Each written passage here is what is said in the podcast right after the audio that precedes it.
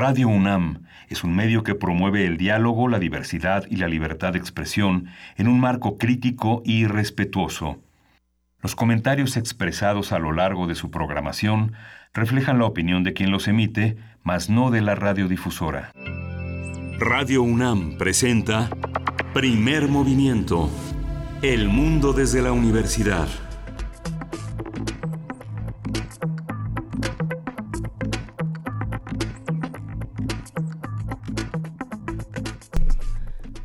Buenos días, son las 7 de la mañana con 5 minutos de este miércoles 19 de diciembre y queremos agradecer de entrada a todos los que ya están haciendo comunidad con nosotros a través del 96.1 de FM, del 860 de AM y de www.radio.unam.mx. Bienvenidos a Primer Movimiento. Jefa de Información, Juana Inés de ESA, buenos días, ¿cómo estás? ¿Cómo estás, eh, Luisa Iglesias, aquí en, en, esta ciudad que se niega a irse de vacaciones? ¿eh? Se niega a irse de vacaciones. Pleitos en el Congreso, momentos de, este, momentos de, de, baños de pureza, cómo se atreven a subir las gasolinas, todas estas cosas. Y por supuesto, el, el mensaje de Andrés Manuel López Obrador de, híjole. Que como que me equivoqué. Es que estuvo mal la presentación. A ver, vamos a ver de qué se trata todo esto. Hoy tenemos un invitado de lujo en esta cabina. Es nuestro querido amigo, escritor César Tejeda. Bienvenido, César, ¿cómo estás? Muy bien, gracias Luisa. Muy contento de, de estar contigo aquí en, en, cabina. Va a estar muy divertido este programa. Y sí, sin duda, arrancamos hablando, Juana Inés, eh, César, de este tema de Andrés Manuel López Obrador el día de ayer diciendo eh, hubo un error en este plan de presupuesto de egresos 2019. No se va a aumentar ni a disminuir ni a mover nada de nada el presupuesto de las universidades.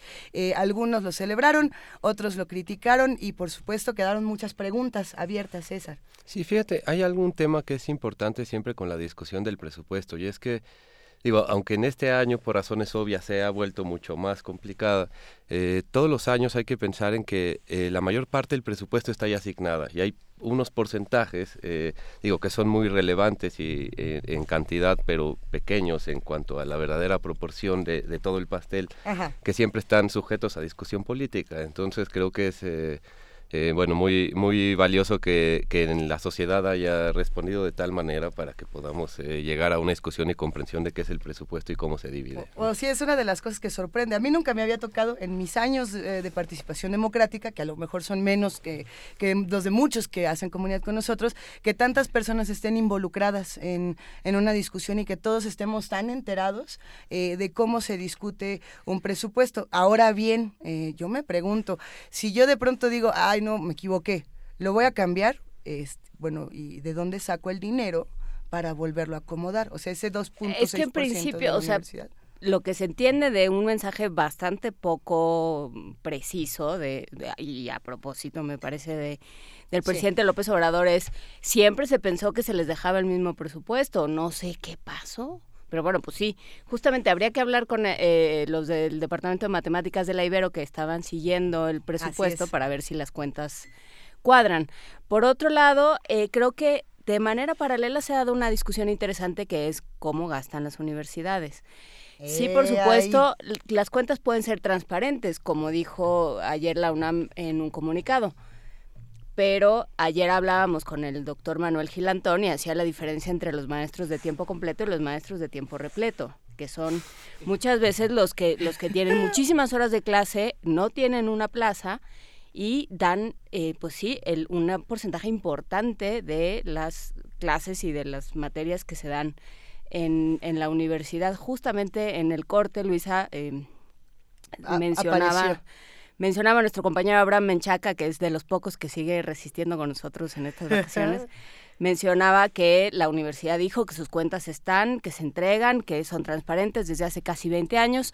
Sí, pero esas cuentas transparentes no son del todo equitativas, son cosas distintas. A mí eso, lo único que me gustaría pedirle a nuestra universidad es que no nos regañen eh, por empezar a tener discusiones tan interesantes como estas y tan ricas. Creo que había que ponerlo sobre la mesa, Juan Inés decía, a ver, eh, no estamos de acuerdo a lo mejor en cómo eh, las desigualdades que tenemos en el país también están en las universidades, en todas, no solo en la UNAM, en todas. ¿Qué pasa con eso?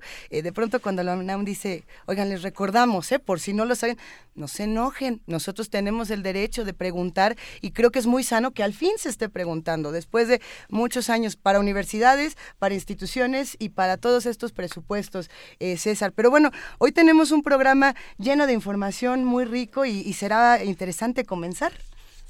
¿Con qué arrancamos? En el miércoles de lectura vamos a tener eh, una nota sobre la novela gráfica explicada con dibujitos, una conversación con Ricardo Peláez, ilustrador e historietista, y con Edu Molina, bachiller en, en, Bellas Artes, con especialidad en grabado por la Universidad Nacional de La Plata. Vamos a contar también con nuestras fonografías de bolsillo. Va a estar con nosotros, como lo hace cada semana, Pavel Granados, escritor, director de la Fonoteca Nacional, que habla sobre la voz de Enrique González Martínez. Ustedes conocen a Enrique Enrique González Martínez. Se le tuerce el cuello al cisne. Exacto. Porque mandó decir Pavel. ¿Conocen la voz? El cuello al cisne. Yo, yo, la verdad es que no conozco la voz de Enrique González Martínez y será un deleite escucharle en este programa. Fíjate que es, eh, digo, algo interesante con él es que es uno de, de los personajes eh, de la literatura mexicana que fueron muy exitosos, muy conocidos en su momento y que de repente desaparecieron de la memoria. Así que, bueno, vamos a traerlo eh, de vuelta. ¿Y qué más tendremos esta mañana? En la nota nacional vamos a hablar del plan de salud, eh, un comentario del doctor eh,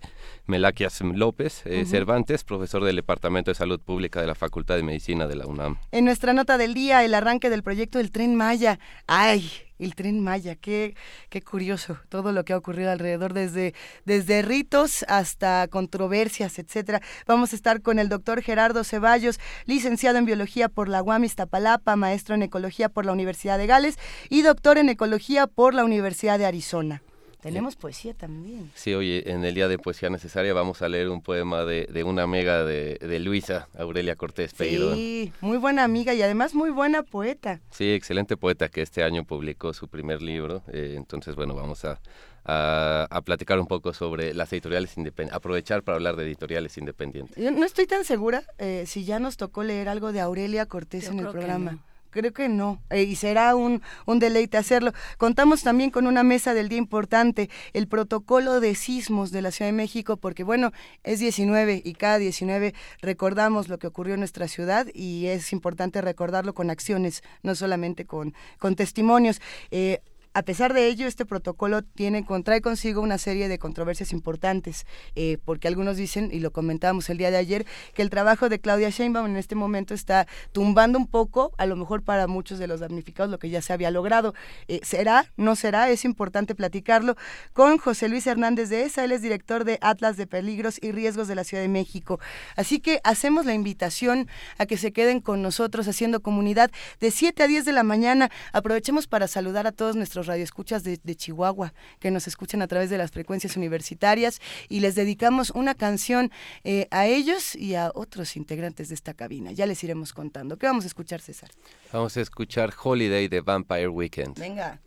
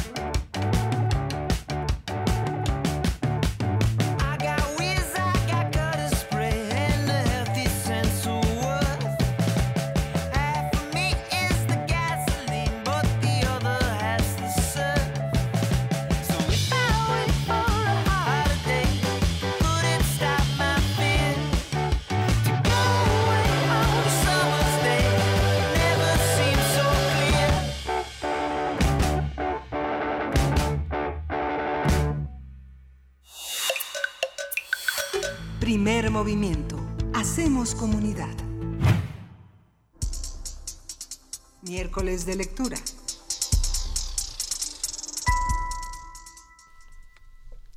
La novela gráfica es un formato de publicación constituido por un guion de un solo autor, una historia única y una fusión entre narrativa y dibujo que puede presentar temas profundos dirigidos a un público adulto. Además, el término novela gráfica también hace referencia a un movimiento vanguardista del siglo XXI, heredero de la historieta alternativa y con difusión internacional. A final de la década de 1970, el cómic había quedado históricamente relacionado con obras de contenidos infantiles y juveniles y comenzó a llamarse novela gráfica esto para nombrar a otro tipo de formatos que no necesariamente tenían esa dirección. Ya lo vamos a ir platicando. Como sucede en la novela escrita, existe una gran variedad de géneros de novela gráfica.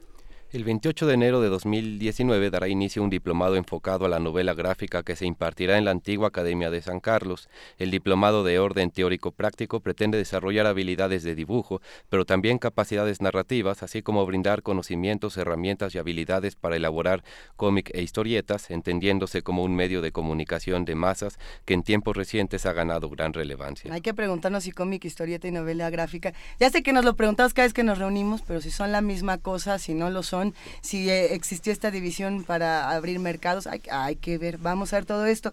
A partir de estas discusiones del diplomado de novela gráfica de San Carlos, vamos a hablar sobre cómo se concibe y se construye una novela gráfica y para ello nos acompañan dos invitados que además les agradecemos muchísimo que se hayan levantado tan temprano y nos acompañan en vacaciones aquí en esta cabina. A ver, empezamos con Ricardo Peláez, él es historiador e historietista. Eh, gracias por estar Historiador, eso no sabía. Historietista más bien. Ilustrador Ilustrador. Ilustrador. ¿te gusta más? Sí, ilustrador, ilustrador. Una que ya te estoy inventando y también este que todólogo. Todo, todo lo que uno quiere saber sobre Ricardo Peláez lo va, a, lo va a averiguar esta mañana. Edu Molina también nos acompaña por acá, bachiller en Bellas Artes con especialidad en grabado por la Escuela de Bellas Artes Francisco de Santo, Universidad Nacional de La Plata. Bienvenido, Edu, ¿cómo estás? Hola, ¿qué tal? Buen día, buen día a todos. Dos autores que nos ayudan además a entender eh, qué es esto de la novela gráfica y cómo es el panorama actual que tiene muchos ilustradores, muchos personajes fundamentales, eh, venturosamente uno de los géneros quizá más leídos en, nuestro país. Eh, ¿Por dónde empezamos? Eh, ¿A quién le gustaría contarnos cómo se hace una novela gráfica y cómo se da un uh. taller? Pues somos dos maestros de la planta docente que va a arrancar este, con, el, con el año. Eh, de este diplomado que ya va por su tercera generación, esta sería la tercera generación.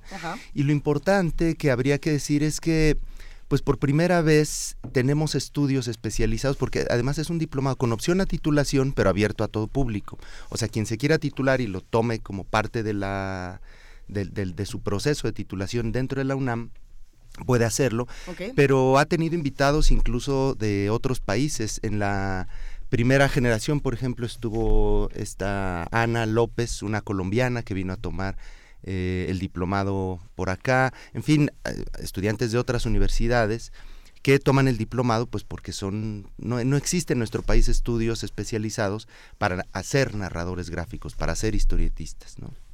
Edu. Sí, sí, eh, sí, digamos en Argentina, por ejemplo. En Argentina hay muchas escuelas. Lo que pasa es que son, bueno, sí, son particulares, pero sí, sí, digamos que se trata de hacer novela gráfica, se trata de hacer historieta, básicamente. Novela gráfica es un formato. Últimamente se está hablando mucho de eso, ¿no? De qué es novela gráfica, qué es cómic, qué es manga. Yo que soy medio este, básico, para mí es todo lo mismo. Este, para mí los moneros, novela gráfica, las diferencias son medio... Este, medio obvias, ¿no? Lo, que hay entre una novela gráfica y un cartón de, Hernández, por ejemplo. Creo que no hay que andar poniéndole mucho título. Con respecto al, diplomado que, vamos a dar, que arranca ¿qué? en marzo, ¿no? No, en, está como por precisarse la fecha exacta, pero a finales de enero o principios de febrero. Ah, arranca antes. Sí, sí, sí, sí. Ah, muy bien, ah, está bueno. dice, este, ok, qué bueno que dice. Eh, eh, eh, con respecto al diplomado estamos, hablando de eso, ¿no? Sí, sí, también. Eh, básicamente es para gente que ya tiene como eh, experiencia en el dibujo, ¿no? Que tiene... Lo que pasa es que encarar un libro de historieta, una novela gráfica, o historietas cortas también, tiene su, su, su, problema, ¿no? su oficio. Hay gente que puede dibujar muy bien, pero no puede contar una historia, ¿no? Eh, o le cuesta o no sabe. Entonces, básicamente lo que la finalidad nuestra es esa, es eh, la finalidad eh, es que cada dibujante encuentre su, su, su identidad narrativa. Su narrador interior, quiere Exacto, decir. Sí. sí, porque digamos que por más mainstream que sea un dibujante y por más mainstream también que sea la, la, la, rama de, de, historieta que quiera abordar, siempre todos buscan una manera propia de contar historias, ¿no? Es el sello, el sello personal, todos buscamos eso, en todas las artes. y es que todos los dibujantes de historieta llegamos a este medio, primero como lectores, ¿no? Todos crecimos leyendo historieta. Eh, y los que nos gusta dibujar, pues sabemos que queremos hacer eso, ¿no? Primero empezamos copiando y tal, pero hay un momento en el que, o sea, entramos por el dibujo, pero no por el lado de la escritura, y la historieta cuenta una historia con palabras y con imágenes.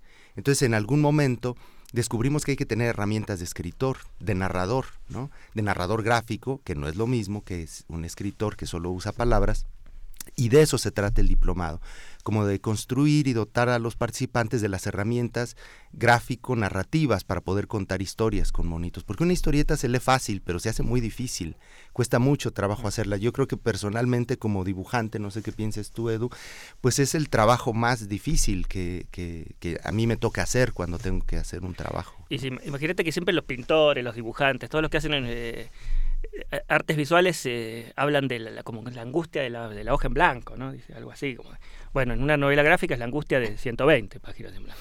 entonces, y, entonces y la idea de transformar eso que quieres contar y de, y de alguna manera segmentarlo en imágenes y en, y en palabras. Hablábamos cuando vino el justamente Hernández, el monero Hernández del que hablabas tú, Edu, eh, con su historia del Che, con su con su, versión eh, novela gráfica de la biografía del Che.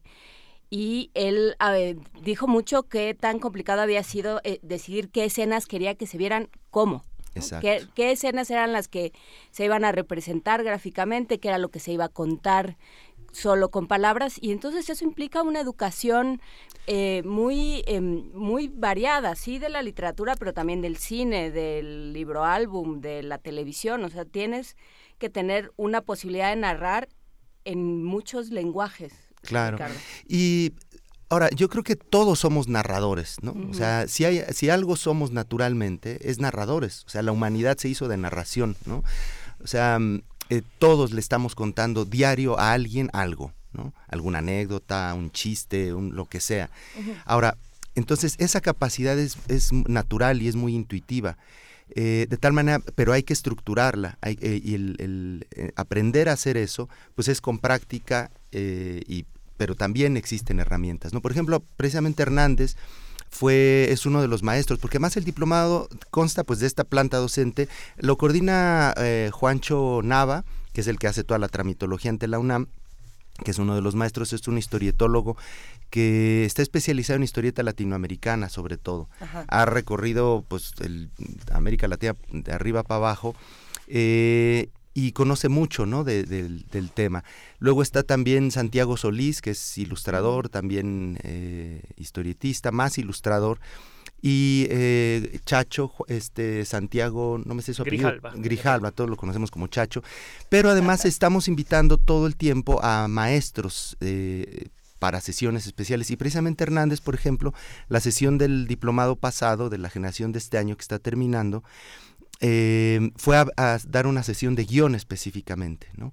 Entonces la idea es estructurar el diplomado con muchos maestros invitados. Fue también Pavel Ortega, un historietista de Jalapa.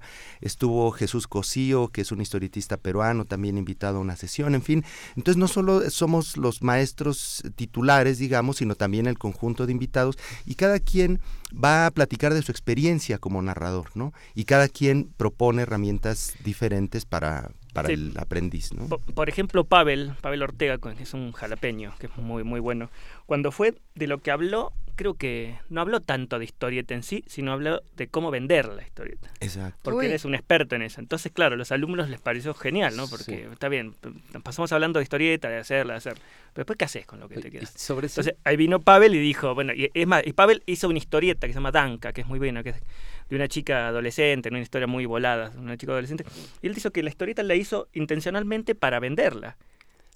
fue una historieta hecha con, con, con una intención comercial que es buena es excelente la historieta, ¿no? Esa cosa rara que vemos, ¿no? De alguien que hace algo, algo con mentalidad comercial, pero bueno, ¿no? Entonces les habló de esto y a los chicos obviamente les, se les abrió mucho la cabeza. ¿no? Sobre ese punto específico, es, que es algo que me interesa mucho, ¿cómo han visto ustedes en los últimos 10 años eh, la apertura en librerías, sobre todo para los que abran un espacio para las novelas gráficas? Eh, ¿qué, opinan ustedes?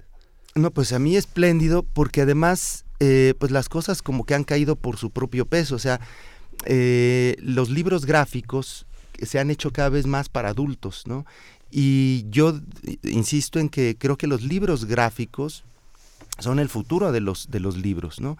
Y cuando hablo de libros gráficos me refiero no solo a la historieta y a la novela gráfica, sino a todos estos libros con imágenes que, que, se están haciendo para públicos cada vez más adultos, ¿no? De tal manera que está quedando claro que, pues, ¿por qué no hacer libros que tengan toda la riqueza y complejidad textual y a la vez toda la riqueza y complejidad visual, ¿no? Entonces, le puedes tú poner imagen a lo que quieras, libros de poesía, incluso ensayos, hay un montón de periodismo y de ensayos que se están haciendo desde la historieta y que son, por supuesto, pensados para adultos. O sea, está quedando claro que la imagen no es cosa de niños, ¿no?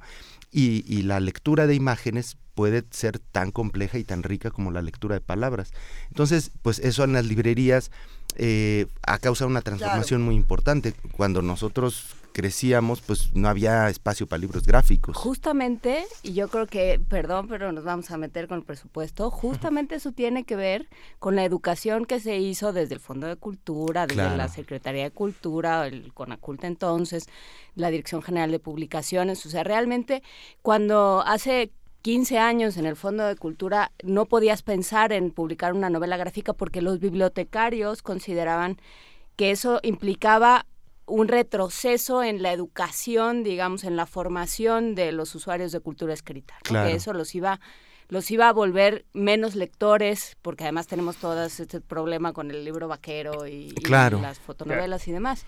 Entonces fue un trabajo, ha sido un trabajo en el que este, Ricardo Peláez en su necedad quijotesca infinita ha participado de, de manera importante. Eh, ha sido un trabajo de reeducar, de reeducarnos en la, en la lectura de la imagen. Sobre todo de dotarle, de, dotarle de, de seriedad, porque eh, en este país siempre se han leído imágenes, desde los códices, eh, el muralismo, toda la época de oro, digamos, de la, de la historieta. O sea, este es un país lector de imágenes, no es que le estemos queriendo imponer un gusto a la población. O sea, México sabe leer imágenes. Pero efectivamente, como... Se, como hubo este proceso de chatarrización en el cual las historietas se volvieron efectivamente un contenido básicamente basura, como el cine ficheras, como, o sea, todo este, todo este, estos años Televisa, que, que de la ignominia en la cultura de este país, eh, pues por eso hablar de historieta era hablar de una sublectura, de alguien que, bueno, no, pues lee historieta, mejor casi que no lea, ¿no?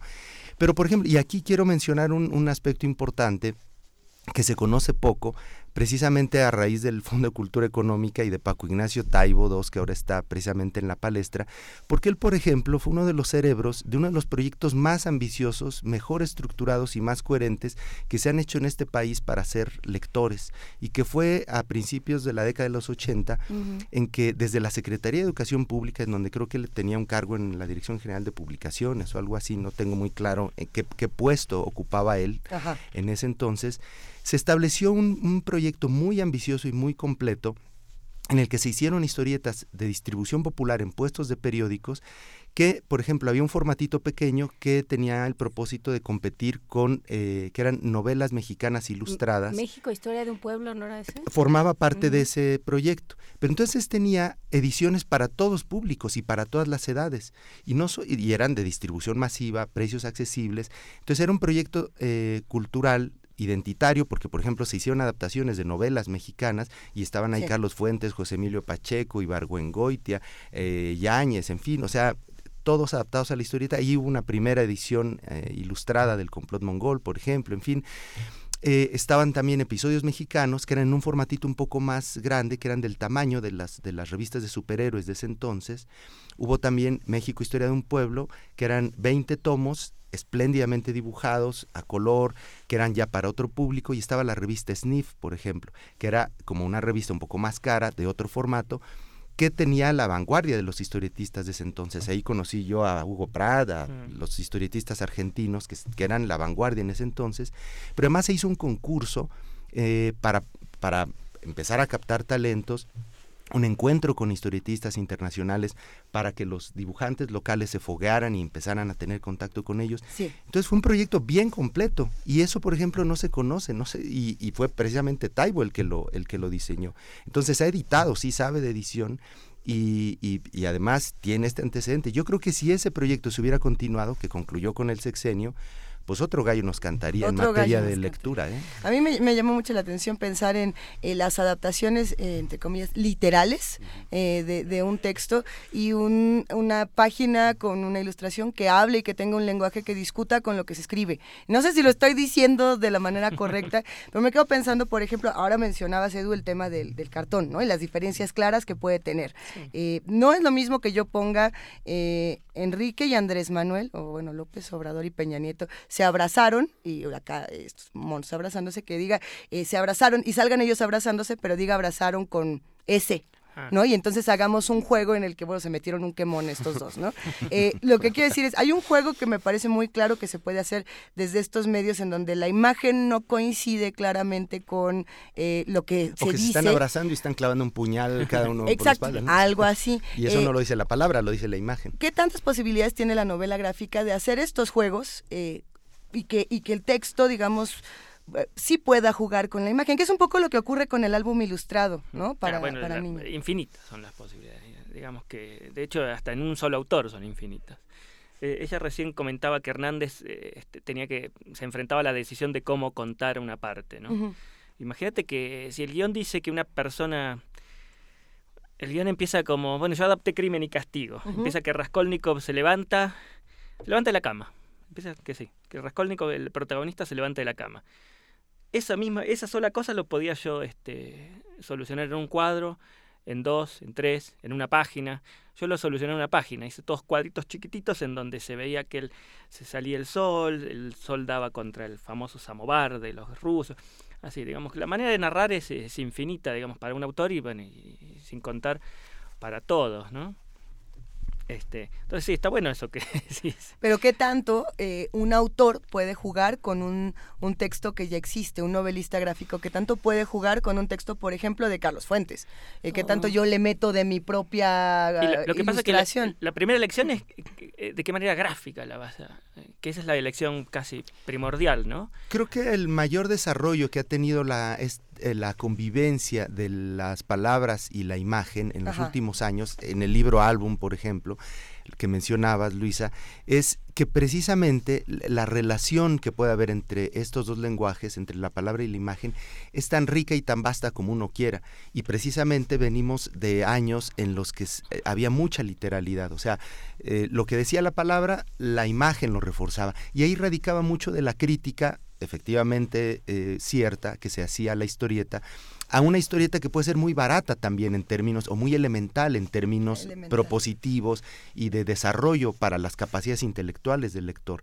Si tú pones unas palabras en donde está diciendo se levantó y va a la ventana y el dibujo repite eso y no aporta mayor cosa, eh, pues efectivamente, ¿dónde está la riqueza de, de, repetir? Si, si, puedo, si puede alguien leérmelo y no me pierdo de nada, pues entonces, ¿cuál es el chiste de que tenga dibujos? Pero precisamente estos nuevos lenguajes y este desarrollo que se le ha dado eh, radica en que la convivencia que puede haber puede incluso contradecir. Las palabras pueden estar diciendo una cosa y la imagen otra, y ese diálogo que existe pues ahí radica la riqueza y hace que la historieta sea un lenguaje irrepetible, que no es, no es cine, no es cine sin movimiento, no es literatura con dibujitos, es historieta. Claro, lo que pasa es que eh, cuando uno adapta una obra, una obra clásica, por ejemplo, son los que se pueden adaptar porque están libres de derechos, por ejemplo. Por lo general son las más fáciles de adaptar. Las más este, baratas. Claro. Exacto. Eh, ella es otra obra la adaptación. No, es una, no es como una interpretación o no sé qué, ya es otra obra en sí en donde uno pone prácticamente la mitad o más, ¿no?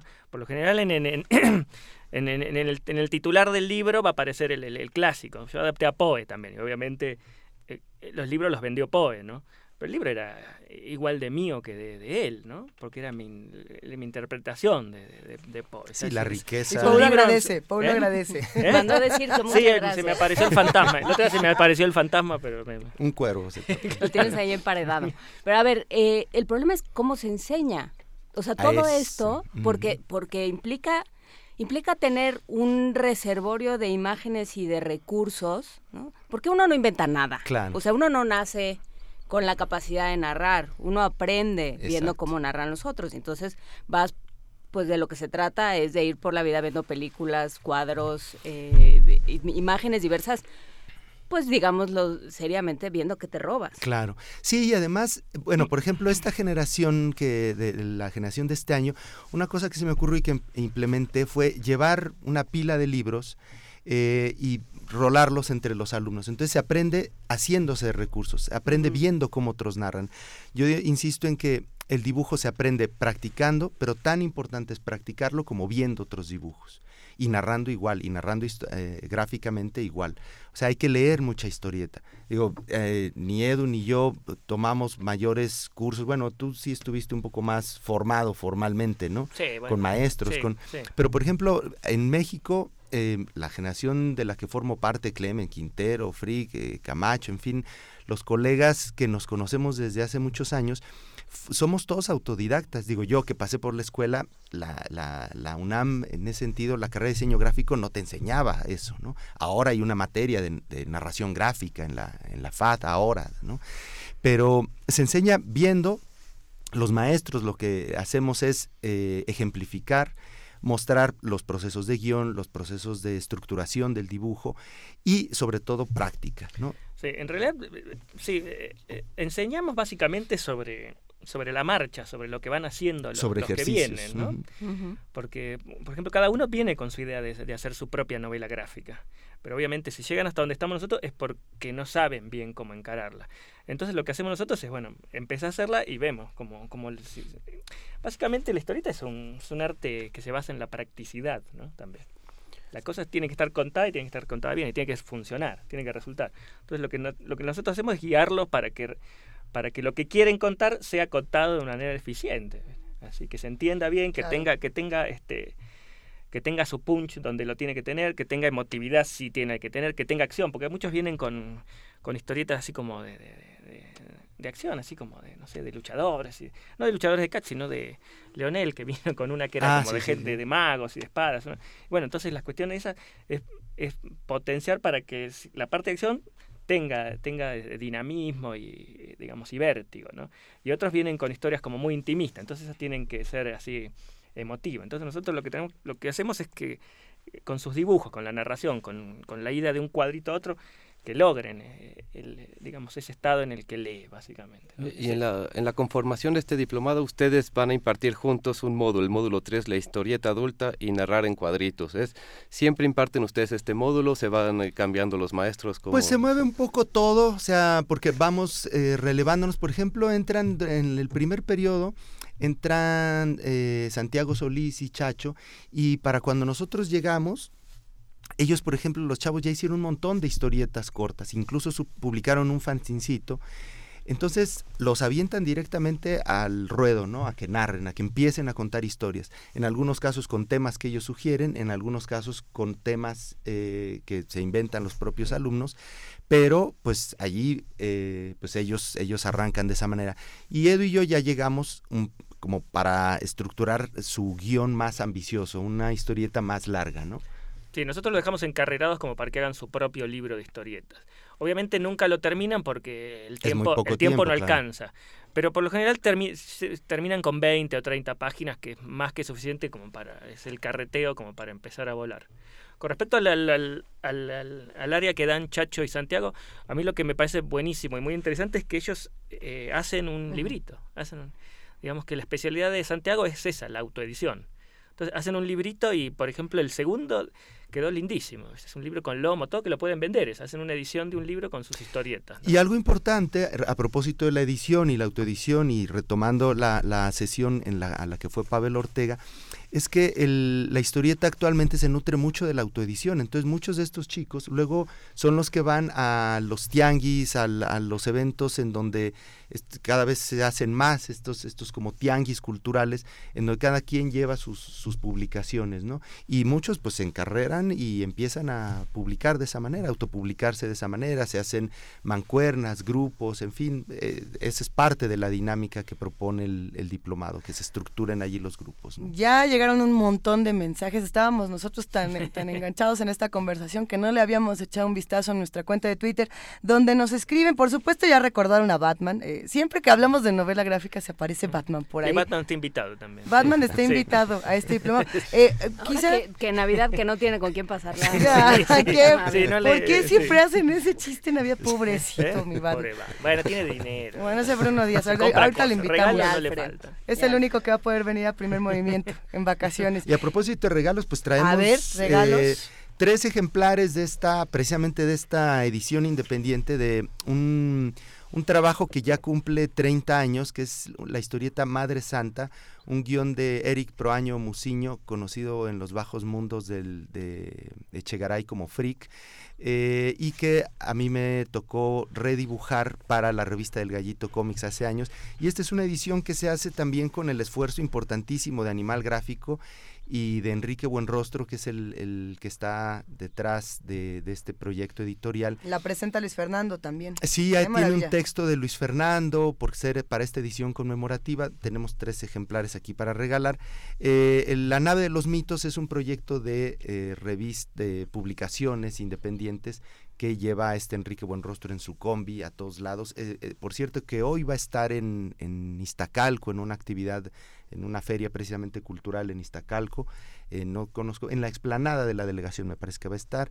Entonces, bueno, pues eh, de eso se nutre la edición actualmente de, historieta, ¿no? Sobre todo ediciones independientes y dos anuarios de la Asociación Mexicana de Ilustradores, de la que me honro en formar parte también, que por cierto hay que decir que está en periodo de afiliación, de inscripción de todos aquellos que se quieran acercar a la Asociación Mexicana de Ilustradores, es un proyecto también importante. Y llego y les digo, hola, soy ilustradora, ¿y qué hago? van a creer? Y hay que avalar ese dicho, Luisa. Ah, sí, a ver, póngase a dibujar, ahí me sientan y hasta que no haga algo interesante. Bueno, no, pero está, está buenísimo. A ver si compartimos más información, por supuesto, en nuestras redes de cómo integrarse. Para lo de la AMDI, de la asociación, en la página de Facebook de AMDI Ilustradores o busquen Asociación Mexicana de Ilustradores, aparece fácilmente múltiples referencias, ahí pueden pedir informes. Los, los tres ejemplares de, Madre Santa y los dos anuarios se van por teléfono al 55 36 43 39 a los cinco primeros que nos llamen, porque son tres, son tres de Madre Santa y son dos, anuarios. dos, anuarios. O sea que tienen que decir quiero anuario o quiero, quiero Madre, Santa.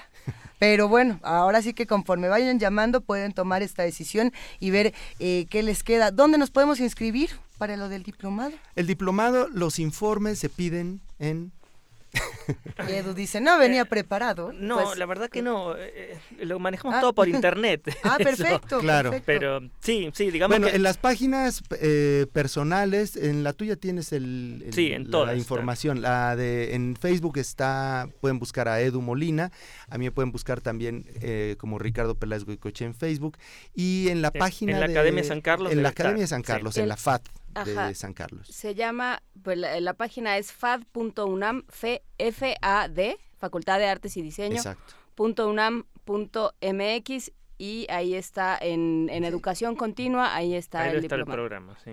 Recuerden que no es necesario titularse con esto, es una opción de titulación, pero está abierto a todo público, o sea, se puede, eh, cuesta, por supuesto, tiene el costo más o menos promedio de los, de los diplomados de titulación, es un montón de horas, son tres sesiones a la semana, de cuatro horas cada una, y dura más o menos siete meses, entonces eh, pues es, intenso, es intenso, o sea, sí requiere que le dediquen pues un muy buen tiempo. Que digo, a mí me gustaría invitar a toda la, comunidad que esté interesada eh, a, inscribirse eh, a este diplomado, porque siempre he pensado que, que México es un uno de nuestras riquezas naturales son los artistas visuales, Entonces, y es importante ahorita esta generación de maestros y la generación de alumnos conquisten al, al gran público lector, ¿no? Para para que la novela gráfica tenga el lugar que le corresponde. Y es que a este nivel, sobre todo al que estamos dando el diplomado, para la edad de los participantes, que ya son mayores de edad, digamos, eh, se trata de eso precisamente. O sea,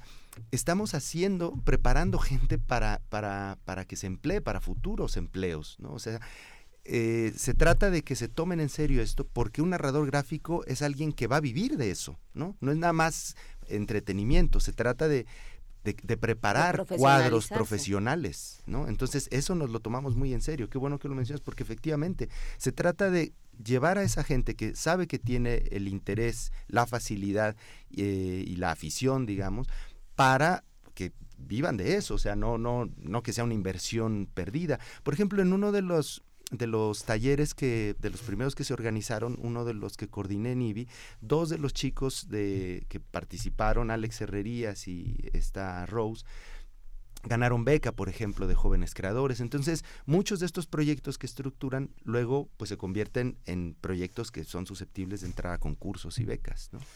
Pues muy bien. Otro día hablamos de las becas del FONCA, que eso también abre buenas posibilidades. Eh, muchísimas gracias por acompañarnos esta mañana. Sí, por supuesto, la información del diplomado y los regalos, ya todo está compartido en nuestras redes sociales, en arroba PMovimiento. Eh, los regalos se fueron por teléfono, creo que es más, creo que ya hasta se fueron los, los cinco, si no me equivoco. Lo platicamos en un ratito más. Ricardo Peláez, Edu Molina, muchísimas gracias. Un placer, un placer. gracias, por, la invitación. Saludos a todos. Venga, despedimos con música. ¿Qué vamos a escuchar a continuación? Vamos a escuchar Cuando, Cuando, Cuando de Flora Martínez.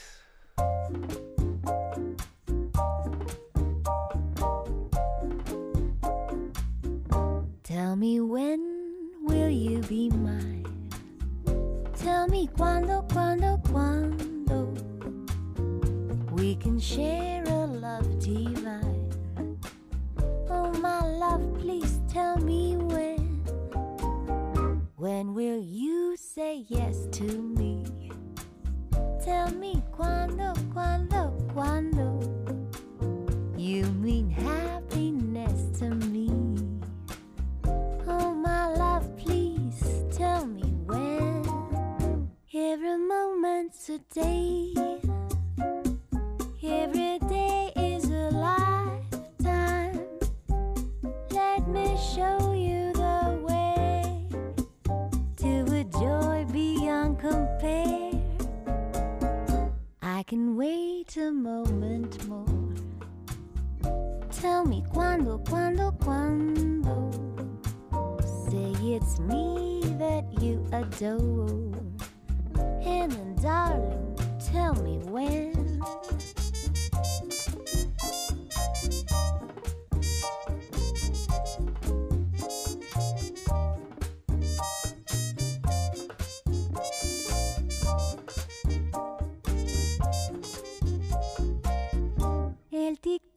Del reloj pasa como los años. No me hagas esperar, que esperar a mí me hace daño. Algún día tú sabrás que este amor es sacrosanto y que es tuyo y nada más.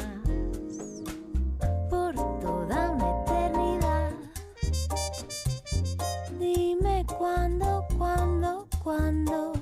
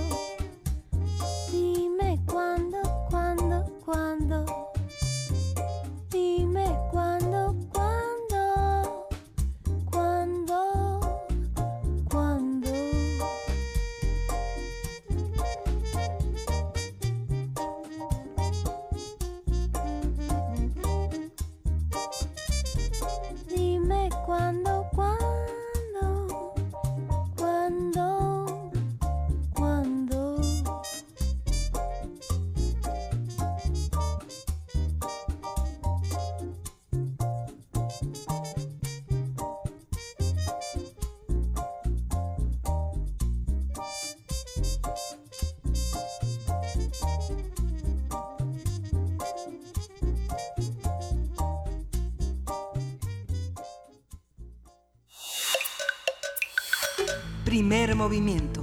Hacemos comunidad. Fonografías de bolsillo.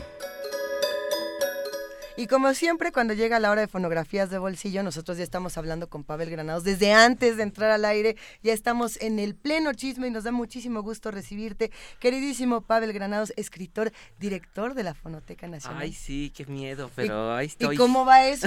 no, pues muy contento, ahí voy, este, avanzando. Ya, unos días, si quieres, me invitas y me invitan, Juana Inés, y platicamos si ustedes quieren, así a detalle de la fonoteca. Chisme de la fonoteca. Pues así como mi, ya mis ideas para los próximos años, pues lo que, estoy ah, haciendo. Interesante. Bueno, por lo pronto, hoy vamos a hablar de Enrique González Martínez. bueno, es que saben, este, quisiera yo seguir diseccionando un poco. Eh, en estas fonografías de bolsillas y las disecciones rápidas acerca de esa entrevista que nos encontramos, bueno, que se encontró un compañero mío, Sergio Sandoval, investigando un archivo que ya les había contado, el del bachiller Álvaro Galvez y Fuentes, que fue pues uno de los grandes, grandes locutores del XW. Pero además, a lo mejor ustedes se acuerdan porque el bachiller sale en una entrevista que hay en YouTube, que mucha gente ve, que es cuando Borges vino a México y están Arreola, eh, Salvador Elizondo, un par más de personas, el que los entrevista es el bachiller. Entonces el bachiller, bueno, su familia llevó a la Fonoteca Nacional su serie de discos. Entonces, de, en esa misma entrevista donde platica con Bonifacio Fernández Saldana, eh, en la que encontramos la voz de Javier Villaurrutia, hay algunas otras voces pues un poco insólitas, ¿no? Bueno, por lo menos hay la promesa de alguna búsqueda así, este, que yo creo que puede tener una, ojalá podamos encontrar, porque Resulta que don Bonifacio fue grabando una serie de personas, grabó a muchísima gente, grabó actores, eh, grabó música, eh, grabó poetas, pero grabó a todo tipo de poetas. Y uno de ellos es eh, el doctor Enrique González Martínez, que yo creo que es de esas voces casi, casi absolutamente perdidas, porque el doctor murió en 1952 y este disco que cuenta Bonifacio Fernández Aldana que tiene es por lo que el poema es de, es, es, de 1942, así que fue grabado por entonces, en un disco que contenía varios sonetos, pero claro, como es radio, le dice, bueno, nada más déjenos escuchar uno y vamos a escuchar ese, esa parte. El doctor González Martínez, pues ya era una pues que pues era como una gloria nacional, era de esos personajes que cada año decían que, que tenían que era nuestro de, era junto con Alfonso Reyes nuestro candidato al Nobel. Hoy está muy devaluado el gusto por Enrique González Martínez. Por ejemplo, él es del mismo año que José Juan Tablada y por ejemplo, si ustedes se fijan, a José Juan Tablada, Octavio Paz sí lo pone en, Poesía en Movimiento. Ah. No, en Poesía en Movimiento. Pero no lo pone, no, no, digo, no pone a, no lo pone a él y se pone a José Juan Tablada. Y según una vez me contó Alicho Macero hablando de esta antología, me dijo, no, fue una discusión terrible porque Octavio Paz y Homero Aritgis no querían poner a Enrique González Martínez y los defensores de González Martínez éramos, bueno, me decía, eran Alichu Macero y José Emilio Pacheco. Sin embargo, bueno, pues fue el poeta o sea, si era un pleito de rudos contra técnicos, eso claro, y los técnicos eran eh, los defensores de González Martínez pero la verdad es que fue muy devaluado. Yo no sé si por Octavio Paz, bueno, sí, un poco, pero por ejemplo, en muchos libros, ahora acaba de sacar la, la UNAM, la poesía completa de Ramón López Velarde, y el prologuista hace como una, como si fuera el, enemigo de López Velarde, fuera Enrique González Martínez. La verdad es que no era así, pero era un poeta que yo creo, pienso, que a la generación de la revolución le hizo mucho, como que les dio algo para construir. Les voy a contar rápido una anécdota de cómo era la vida de González Martínez. Bueno, él vivía en su poema fundamental, tuerce el cuello al cisne, que por eso le dicen el hombre del búho, porque tuerce el cuello al cisne, es mata al cisne ese de Rubén Darío que atraviesa los estanques y prefiere al búho, porque el búho, aunque es feo, porque no es bonito ni nada, ese ve el paisaje y entiende la vida profunda. El cisne no, el cisne va por el estanque y ese no se interesa en nada, porque como todo el mundo lo ve, pues ese es el, la belleza, ¿no? Hay que cambiar esa idea.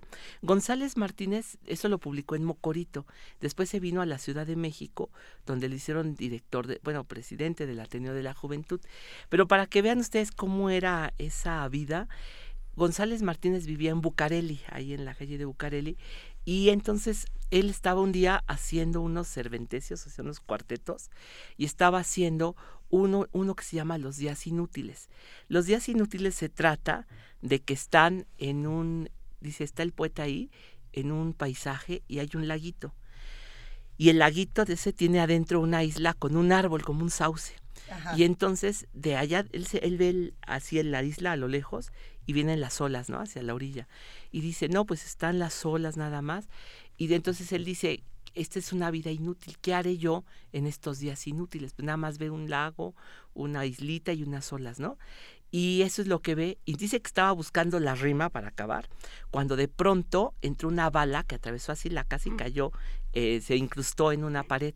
Dice, mientras estaba este señor, eh, don Enrique González Martínez, haciendo este soneto sobre que no pasa nada en la vida, que todo es inútil, afuera estaba la escena trágica, estaban matando a Madero. Quiere decir que había para muchos una contradicción, ¿no? Ya después González Martínez fue un poeta que se hizo como de un mundo propio, ¿no? Entonces, primero se murió su esposa, luego se murió su hijo, luego llegó la guerra mundial y esa como que será como vida interior, pues se puso a prueba, ¿no? La verdad es que fue un hombre que sufrió bastante. Eh, mi, bueno, mi así muy querido amigo Enrique González Rojo, que es su nieto, me contó que los últimos 15 años de su vida, él era su nieto y vivía con, con su abuelo, porque había muerto su papá, el otro poeta, Enrique González Rojo, eh, de los contemporáneos. Dice, los últimos 15 años de mi vida fue mi abuelo el hombre que murió que, vivió a mi lado, durmió en el cuarto de junto. Se oía yo su respiración, era mi abuelo el que me leía sus poemas, así, ¿no? Como era médico, al este, ya al al final, bueno, él murió de ochenta y pico de años, como era médico, fue viendo su latido, él se estuvo viendo su, tomándose el, monitoreando, y cuando vio que ya les dijo, oigan, se les va su viejo y se murió. Entonces, ese fue la muerte, una muerte muy tranquila del doctor González Martínez. Yo creo que es muy emotivo escuchar su voz. Entonces, aquí lo que les traje es el cachito en el que el bachiller Galvez y Fuentes le pregunta a don Bonifacio cuál es ese proyecto de grabar voces de poetas y al final le presenta la voz de Enrique González Martínez. Venga, vamos a escucharlo y volvemos. Vale.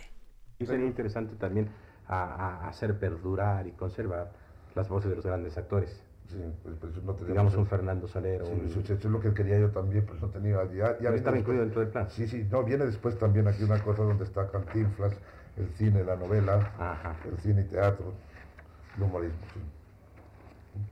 En materia de novelistas, eh, ¿cuáles son las voces que están registradas ya en el archivo? ¿Hay algunos de los grandes novelistas de México? Creo que una verdadera representación de este género literario fue incluida en nuestra colección. Unidos al nombre de Mariano Azuela están los de otros cultivadores de la novela mexicana que han destacado por sus trabajos. Entre ellos tenemos eh, Rafael eh, Muñoz en, su, en parte de su obra Vámonos con Pancho Villa, en la parte que, en la que habla de la batalla de Churubusco. Martín Luis Guzmán en Francisco y Madero, Gregorio López y Fuentes en Cuentos Campesinos y Jorge Ferretis en El Sur Quema. Y, de los poetas de México, ¿cuáles figuran ya entre las gemas de esta colección? Nosotros en la parte de la poesía hicimos la supervisión, bajo la supervisión de, del notable escritor actualmente en Washington, eh, Milo Abreu Gómez.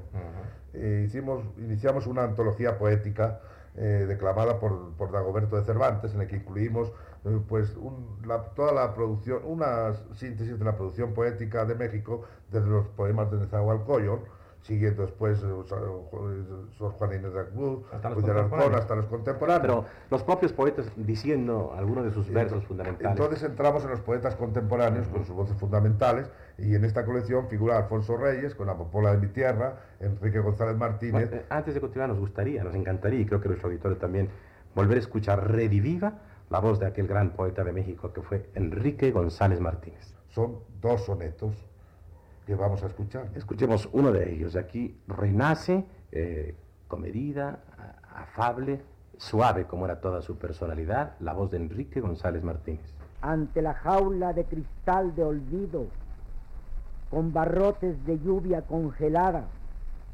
a donde te me pierdes, escapada de esta libre prisión que hemos vivido, vengo en tu busca, y tu retorno pido, creyendo mi pasión alucinada, que ha de fundir el hielo de la entrada que en rejas de metal ha derretido.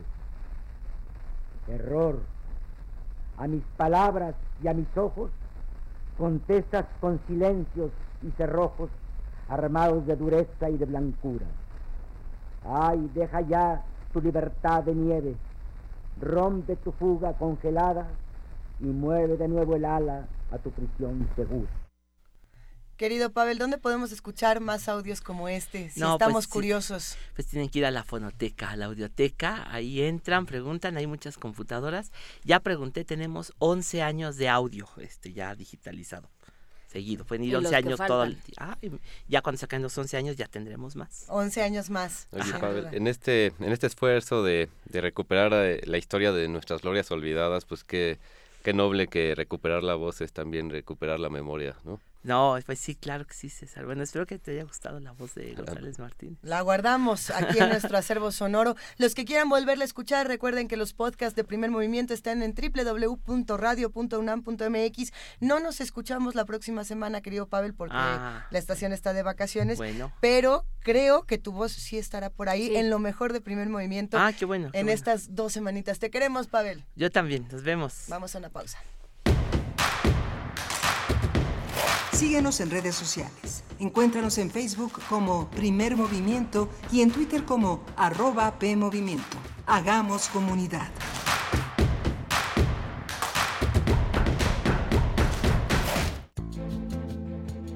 Nuestro patrimonio cultural abarca ruinas arqueológicas, edificios históricos, obras de arte y documentos, entre otros. Nuestro patrimonio documental ahora estará protegido por la Ley General de Archivos. Consultarlo es tu derecho. Juntos contribuimos a la preservación de la memoria de México.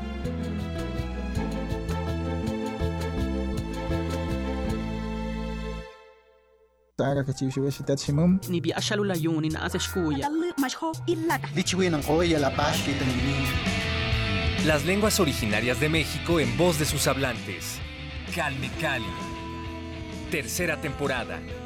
Todos los jueves a las 10 horas por el 96.1 de FM. Retransmisión. Domingos 15.30 horas por el 96.1 de FM. Radio UNAM. Experiencia sonora.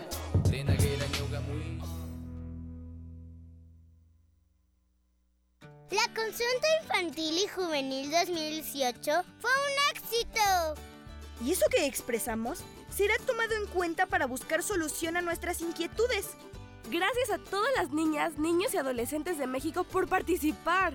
Además de todos los padres, maestros y voluntarios que hicieron que todo fuera posible. ¡Vengan esos cinco! Porque mi país me importa, recuerda, decir lo que piensas es tu derecho. ¡Nos vemos luego! INE. El Museo de Arte Moderno abre sus puertas a la exposición Adictos a Remedios Varo, Nuevo Legado 2018, conformada por 250 dibujos, cerca de 30 carpetas, 225 libros y unos 220 objetos personales seleccionados de su archivo. Además, 311 libros que tratan sobre su obra. Adictos a Remedios Varo, Nuevo Legado 2018, se puede visitar en el Museo de Arte Moderno Chapultepec, Ciudad de México. ¿Quiénes hacen la ciencia? ¿Cómo se suma la ciencia a las soluciones de los problemas iberoamericanos? Científicos, investigadores y académicos de Iberoamérica hablan de los avances en ciencia, tecnología e innovación que inciden en nuestra vida. La ciencia que somos. Iberoamérica al aire. Viernes a las 10 y media de la mañana. 96.1 de FM. Retransmisión, domingos a las 9.30 de la mañana por el 860 de AM. Radio UNAM. Experiencia sonora.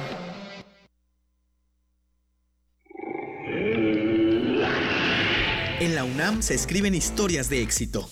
En Fundación UNAM hacemos que estas historias sean posibles ya que becamos anualmente a más de 68 mil universitarios. Súmate 5340-0904 o en www.funam.mx.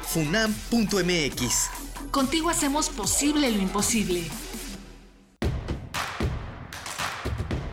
Queremos escucharte. Llámanos al 55 36 43 39 y al 55 36 89 89. Primer movimiento. Hacemos comunidad. Y seguimos aquí en primer movimiento. En este momento son las 8 de la mañana con 4 minutos de este miércoles 19 de diciembre. Y bueno, hay muchísimas cosas que comentar. Como bien saben, en esta cabina se encuentra nuestra jefa de información, Juana Inés de ESA, César Tejeda, escritor. Gracias por acompañarnos, querido César. hombre, muchas gracias, Luis. Estoy muy contento aquí con ustedes. Eso se está poniendo bueno y sirve este momento para mandarle un gran abrazo a nuestro querido compañero Miguel Ángel Quemain, que está tomándose su, merecida vacación. Ya nos estaban preguntando en redes dónde está Miguel Ángel. Eh, regresa, si no me equivoco, el día viernes o lunes este viernes para que todos podamos despedirnos antes de que comiencen nuestras transmisiones especiales de vacaciones. Y bueno, tenemos algunos mensajes, César, eh, de los que hacen comunidad con nosotros, que nos escriben, eh, que nos mandan por ahí adaptaciones de novela gráfica, distintos comentarios. a ver, por aquí, si no me equivoco, había uno de Roberto Coria. A ver si te lo paso por acá. Dice, yo debo a esta adaptación a novela gráfica mi amor por Drácula y los vampiros, amigos de primer movimiento, y le debo tanto. Saludos vacacionales.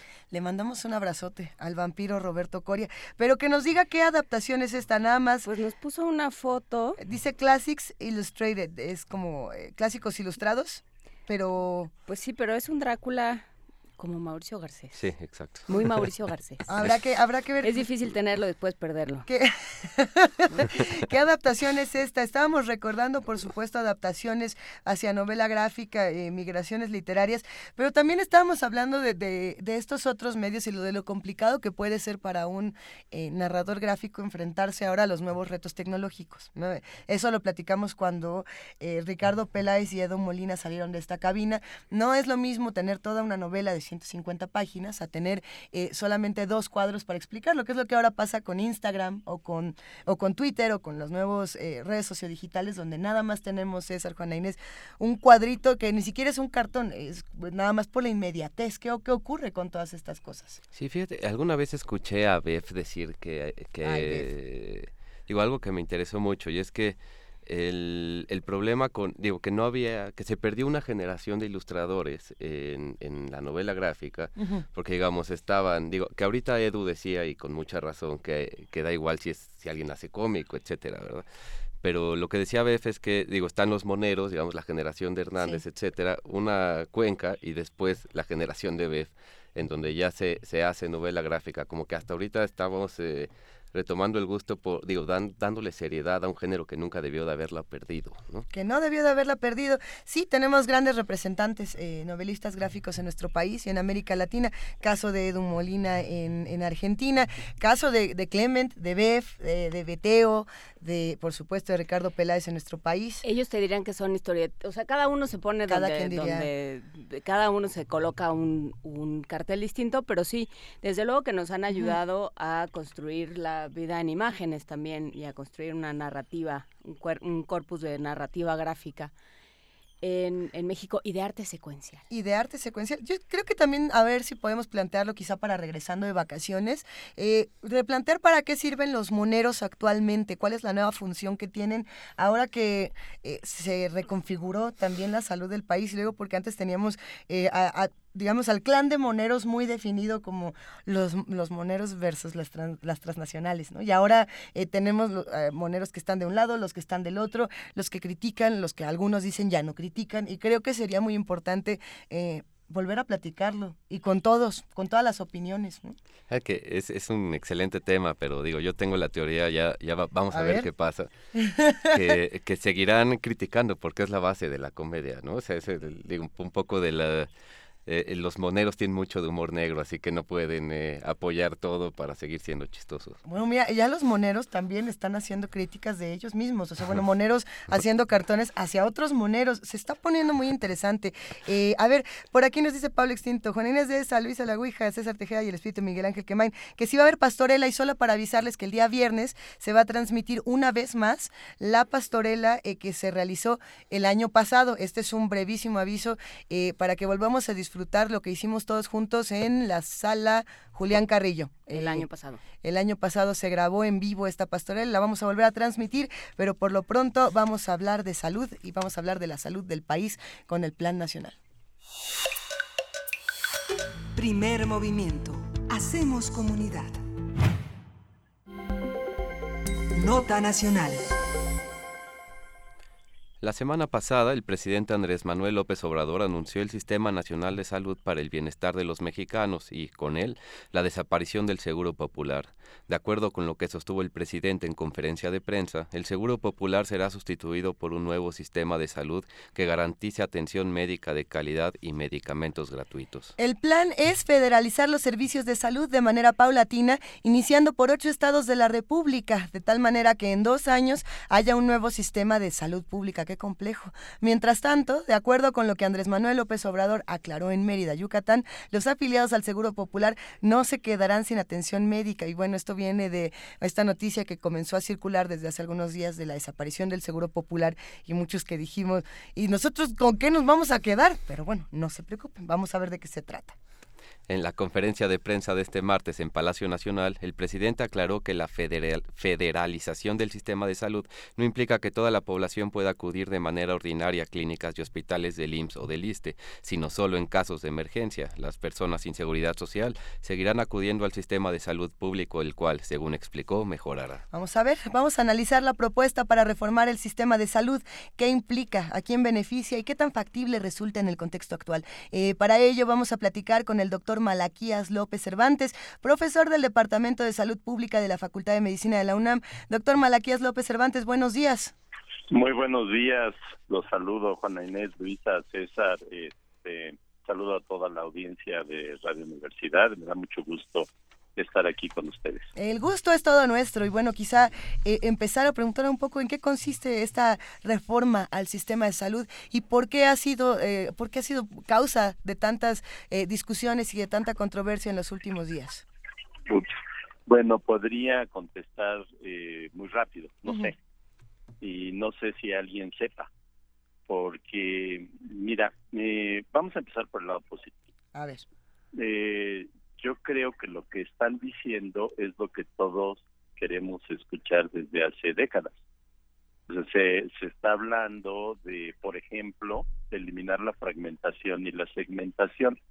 Llevamos muchos años diciendo que el sistema de salud es fragmentado y segmentado y también muchos años durante las últimas administraciones, particularmente la penúltima y la anterior, lo que se hizo fue fragmentarlo más, casi atomizar el sistema. Ahora la situación, dicen, pues vamos a, revertirla. Pero en las declaraciones y en el, en el lo que se dijo en, en el acuerdo que se firmó en Mérida, pues la propuesta de federalizarlo y que después lo aclara el presidente, como ya se mencionó antes, eh, nos dejan con una duda enorme. Mira, México en los últimos 30 años ha estado caminando en el sentido de la federalización, de la descentralización de los mm. servicios. Teníamos antes una situación en la que todo se controlaba desde acá del Distrito Federal y era extraordinariamente ineficiente e inefectivo el sistema de salud. Se buscó desde que el doctor eh, Juan Ramón de la Fuente fue secretario, eh, romper esa centralización, hacer que los estados empezaran a hacerse cargo de los servicios, que empezaran a tener un control más cercano y más directo para garantizar mejor atención. Y en mi opinión, sí se logró avanzar. Pero ahora que se dice federalización, parece que podríamos sustituir la palabra por centralización. O sea, es dar marcha atrás a 30 años de, de, de trabajo. Pero la aclaración que hizo el presidente nos hace pensar que pues tampoco, que sí lo van a dejar como está y que nomás van a hacer lo mismo que ya se venía haciendo. Yo acabo de dejar una responsabilidad alta en la Secretaría de Salud. Me invitó el doctor Narro hace dos años y medio a hacerme cargo de la Dirección de Planeación y siento que tengo de primera mano información y experiencia que me hacen pensar que pues ahorita estamos en la etapa declarativa, pero para pasar a la etapa de hacer cosas y de cambiar la, la realidad, pues todavía nos queda distancia. ¿Qué tal? Eh, muy buenos días, doctor Malaquías López. Muy eh, buenos días, César. Una pregunta, eh, ¿y usted qué piensa? ¿Realmente no funcionaba el Seguro Popular? El seguro popular hay que entender muy claramente, el doctor Narro dijo hace tiempo que ni era seguro ni es popular y ahora se repite mucho eso. Ah, o sea que López Obrador le copió la frase. Pues sí, la verdad sí. Yo le comenté al doctor Narro apenas que debería de cobrar derechos de autoría porque pues eso lo dijo él en su momento y este el tema realmente es que este, el seguro popular es un mecanismo para financiar servicios, no para otorgar servicios. Los servicios los otorga la Secretaría de Salud a través de cada entidad federativa de las secretarías de salud locales. Y eh, por lo que estoy viendo, pues lo que se puede hacer en el futuro cercano e inmediato es lo mismo, o sea, que sigan dándose a través de la Secretaría de Salud de cada entidad federativa y lo que puede cambiar es la forma de transferir el dinero que se hacía a través del Seguro Popular y que pues ahora yo supongo que se hará de una manera centralizada. y, y, mandar el mismo dinero pues no no cambia mucho. Hubo una, un punto muy alentador en lo que presentó el presidente en Mérida, diciendo que se iban a agregar veintitantos mil millones de pesos a las ocho entidades firmantes. Pero si lo dividen entre el número de habitantes, etcétera, pues le da como 40 dólares per cápita. Que eso en el escenario nacional e internacional para fines prácticos no pinta. Entonces, pues habría que revisar a fondo lo que se presentó yo diría eh, que no deberíamos de llamarlo el plan nacional, eso no es un plan. Un plan tiene que tener objetivos claros y tiempos de ejecución y metas. Y eso no lo tiene, nada más son declaraciones y hay que quitarle lo fragmentado. Fantástico, yo estoy de acuerdo, cuenten conmigo. Hay que basarlo en atención primaria, bueno, lo hemos estado proponiendo por muchos, muchos años. El problema que tenemos es que cómo se define y cómo se integra la atención primaria. Y una eh, última eh, observación que haría es que se confunde salud con enfermedad. Entonces se habla de que la gente reciba atención médica, pero recibe atención médica cuando está enferma, no cuando está sana. Y la, la aspiración fundamental de la atención primaria es mantener a la gente sana, no nada más atender a los enfermos. Entonces, cuando se dice, vamos a salvar vidas, cuando les dé el infarto, les dé no se tengan alguna lesión, pues eso de salvar vidas también es bastante cuestionable. Cuando alguien ya le da el infarto, cuando alguien ya hay que cortarle una pierna por la diabetes, pues ya más bien lo que estamos haciendo es prolongar una vida que a veces nos resulta muy costoso, muy complejo y a la familia y a las personas también. Entonces, no es así nada más de decirles estamos dando salud, no, no es cierto. No es otra cosa distinta atender una enfermedad y peor, una enfermedad crónica. O sea, uno pensaría en este, eh, siguiendo por, por, eh, por, este argumento, doctor Malaquías, que, que si alguien llega ya en, en, circunstancias en las que es necesario cortarle una pierna por la diabetes, el, el servicio de salud fracasó, digamos, le falló a esa sí, persona. Claro. ¿Qué es lo que tiene que pasar antes? Porque pensar justamente es muy interesante esta eh, distinción que hace entre salud y enfermedad. El sistema de salud lo que tendría que hacer sería seguir a un individuo desde antes de nacer. Exactamente. Mire, hace tiempo tuvimos una discusión en un escenario que organizó la Secretaría de Salud y se presentaron tres posiciones. Una era, hace tiempo quiere decir hace más de seis años, ¿eh? antes de la administración de Peña. Entonces allí se presentaron tres propuestas. Una que en esa ocasión canalizó frente al pleno que, que estábamos reunidos, la doctora Oliva López Arellano, que ahora es la secretaria de salud del DF y se conoció como la propuesta de la UAM, era multiplicar al Seguro Social por dos de manera tal que si cubre ahorita el 50%, cubriera el 100%, suponiendo que el Seguro Social pues, estaba bien y hace las cosas bien. Eso sería tema de una gran discusión y habría que plantear cuánto cuesta hacer eso y de dónde se sacarían los recursos y cómo se pondrían en operación. La otra propuesta era la oficial, que era la propuesta soportada por eh, la Fundación Mexicana para la Salud, la propuesta FunSalud, que habría la idea, la posibilidad de que se generara competencia y eso pues llevaría a una participación muy amplia del sector privado bajo el supuesto de que la competencia es buena y que pues este eso iba a favorecer a la población. Con la industria farmacéutica, ¿cómo, ¿cómo está? Pues, es que bueno, la industria farmacéutica estaría fascinada con la propuesta de Fonsalud. Pues sí, pero qué Esa es la que se está desechando totalmente, eh, afortunadamente, parece que eso no tiene ninguna posibilidad hoy en día. Mm, desde que estuvimos en la Secretaría y ahora con más razón en esta nueva etapa del gobierno federal. Pues qué bueno, porque yo personalmente pienso que es ridículo imaginarse que estamos compitiendo, que es el escenario de Estados Unidos con un sistema extremadamente caro este, y lleno de obstáculos. La última propuesta la llamaron la propuesta de la UNAM, esa la presenté yo en esa reunión. Entonces allí la idea era que se construyera un sistema de atención primaria que le ofrezca servicio a la población desde la cuna hasta la tumba. Y ahí sí, si tú tienes tu médico toda tu vida, que te conoce perfectamente, que te ha estado viendo a través del tiempo, pues ese médico tiene que hacerse responsable de tu salud, no nada más de tu enfermedad. Y esa era la idea. Entonces creo que de lo que se dice, se está retomando esta idea de que hay que basarse en esa atención de primer nivel que no es nada más lo mismo, no es lo mismo, pues, perdón por mi, mi falta de, buena dicción, no es lo mismo decir atención del médico de primer nivel que decir atención primaria. La atención primaria implica la participación no nada más de los médicos para poder mantener la salud en, ese sentido me llama muchísimo la atención, eh, doctor Malaquías López Cervantes. ¿Qué va a pasar con el cuadro básico de medicamentos? ¿Se va a eliminar, no se va a eliminar? ¿Y de eliminarse qué? ¿Qué alternativas hay? ¿Qué pasa con las farmacéuticas? ¿Qué pasa eh, con también eh, la industria internacional?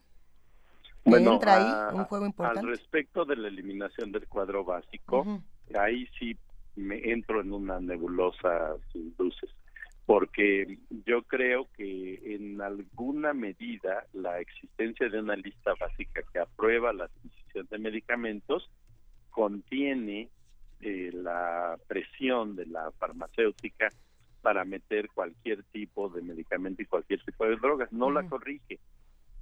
Quizás también se puede pensar en que hay cosas oscuras y sospechosas en cómo se opera este cuadro de medicamentos, pero es una lista que restringe les voy a poner una, una opción. Hay un medicamento que para mí es la primera opción para el control de la presión arterial y hay dentro del cuadro básico este medicamento, la, la sal se llama los sartanes.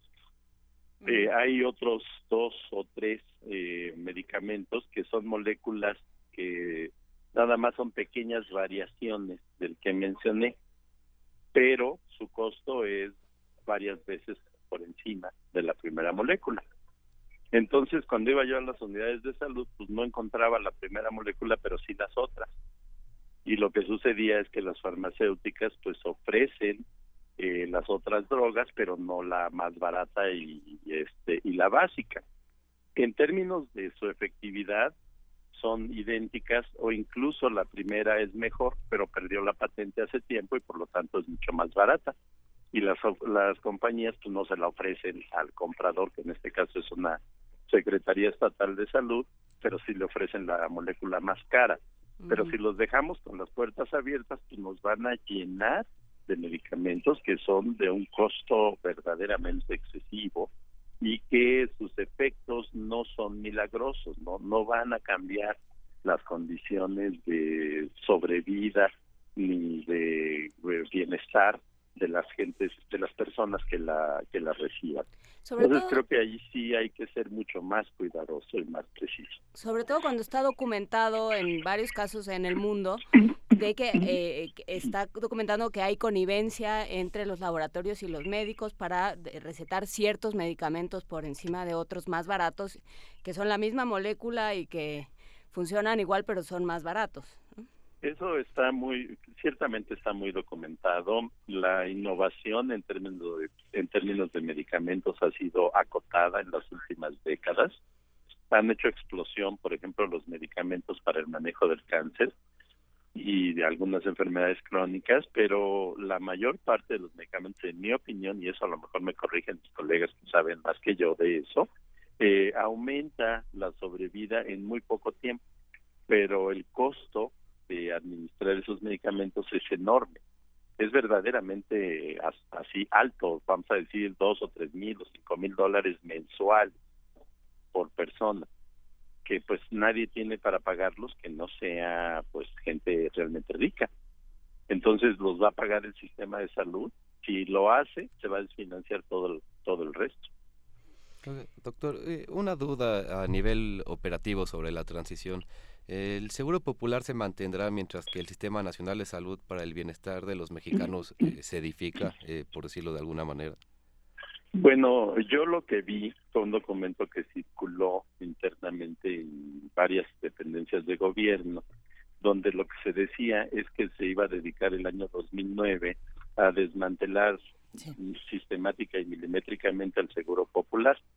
¿Qué puede pasar con eso? Pues que digan, bueno, el dinero que se tiene presupuestado para esa fuente de financiamiento se tiene que mandar a las entidades federativas de una manera distinta pero ese era dinero y era dinero que se mandaba a los servicios. Entonces, si sigue habiendo esa caja, llamámosle así, este, pues se tiene que mandar a los servicios porque si no, no se va a tener dinero para la operación y en muchos casos para el pago de sueldos. Aquí hay otro tema que también es una caja negra que cuando la abran yo creo que se van a llevar una gran sorpresa. Miren, eh, durante tres eh, etapas se buscó regularizar a los llamados médicos y enfermeras de contrato que se empezaron a, generar durante la administración de Calderón. Entonces se llegó a tener decenas de miles de personas por contrato que eran los que estaban en las unidades, digamos, un poco más remotas, en los turnos vespertinos, eh, a veces nocturnos, y una vez regularizados, el sindicato obligó a la Secretaría de Salud a mandar a todos esos, a todo ese personal a las unidades que están en las ciudades más grandes y en los turnos matutinos. Entonces ahora resulta que tenemos exceso de personal en las eh, entidades de mayor, en las ciudades más grandes, esos turnos, pero se quedaron descubiertos los de los otros lugares donde antes estaban estos. Entonces los estados sin autorización volvieron a iniciar la contratación de personal. Tres veces se hizo y otra vez ha, vuelto a suceder y sigue habiendo personal por contrato, que es completamente irregular y que los estados lo estuvieron haciendo, argumentando que no tienen quien dé la atención en sitios más remotos y que pues, son los únicos que aceptan. Sí, cuando los regularicen, otra vez entra el mecanismo de que el sindicato los va a proteger y van a volver a dejar descubierta la poca población que están sirviendo ah, en la actualidad. Eh, es, es un tema importante, sin duda, con muchas discusiones. Ahora por aquí tenemos eh, noticias recientes que vamos a ir compartiendo eh, en esta conversación, doctor. Pues yo me quedé pensando en el tema de la esperanza de vida. Por aquí hay un artículo interesante que está acompañado de notas de, de, Coneval. Ah, en un momento lo compartimos en nuestras redes sociales, es de Animal Político, donde justamente habla de, de cómo, si bien se incrementa de alguna manera la cobertura, no se ha mejorado la calidad de vida ni tampoco se ha mejorado la expectativa, la esperanza de vida en nuestro país. ¿Qué pasa con eso? Bueno, y eso a lo largo em, de, los años. Esto llega a 2018, ni siquiera empezamos a hablar de lo que va a ocurrir en 2019. Sí, sí, sí, eso me parece claro. Bueno, yo diría para empezar que no es cierto. en México sí ha aumentado la esperanza de vida y ha tenido un aumento muy considerable que estemos todavía atrás de Japón o de Suecia o de otros países, pues sí, eso sí es verdad. Pero en términos de años no estamos muy lejos. Vamos a nuestro ritmo. tenemos, no sé, 78 años de expectativa de vida y ellos tienen 82. Realmente de lo que estamos hablando es de vivir en la vejez, de vivir un poco más como viejo. Pero una persona ya llegando a esas edades pues no es una persona muy productiva, etcétera, sí se merece toda la atención, todo el cuidado, todo el respeto, pero no estamos hablando de un problema de este pues de una solución obvia y rápida, ni tampoco barata. La gran eh, limitación, me parece a mí, en los últimos años ha sido el tema de las muertes violentas. Y esas sí son jóvenes y hacen perder muchos años de vida en el país. Pero eso no se resuelve con atención médica, ¿no? Entonces creo que no es no es así de que no haya aumentado, no ha llegado a los niveles de otros países, pero sí ha aumentado.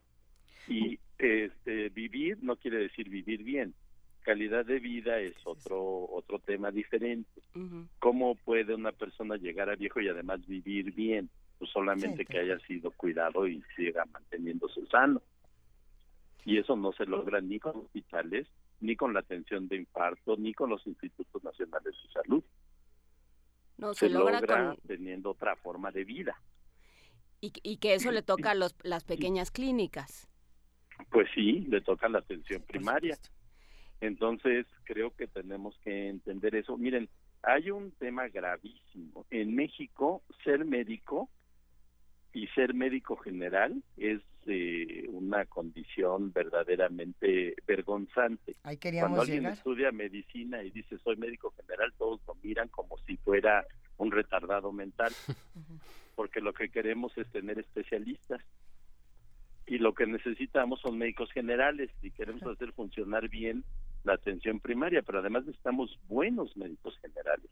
Y las escuelas de medicina no forman todavía buenos médicos generales para la situación actual de conocimiento y tecnología con la que vivimos. Entonces ese tema pues, se está simplemente dejando por ahí de lado. A ver, es que son muchísimos temas, unos que tienen que ver con, con, la, eh, con la práctica de la medicina, pero otros que tienen que ver muy directamente con administración, ¿no? Eh, eh, todo el tema que tiene que ver con administración de hospitales, con salarios a los médicos. Ayer Ayer la, la, esposa del gobernador de Tabasco estuvo retenida durante cuatro horas en un hospital por los médicos a los que no les han pagado. O sea, digamos, hay un problema muy serio en la administración de la salud en México. Eh, y, y, justamente tiene que ver con esta tensión entre, me parece a mí, eh, no sé qué opine doctor Malaquías, eh, tiene que ver con esta tensión entre descentralización y federalización. ¿Quién, em, ¿Quién se ocupa de qué y quién, y quién vigila? y, y, cómo se tendría que hacer de la mejor manera, porque se han intentado diferentes esquemas y, la, la, respuesta no es, no es del todo satisfactoria. Efectivamente.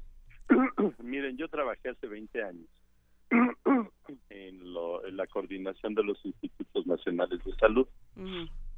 Y desde el principio del año sabíamos que lo que se estaba asignando de presupuesto para esos hospitales iba a ser insuficiente. Y siempre se jugaba como en la cuerda floja a que cuando lleguemos al final del año vamos a recuperar dinero del no ejercicio, de la falta de aprovechamiento de lo programado en otras dependencias.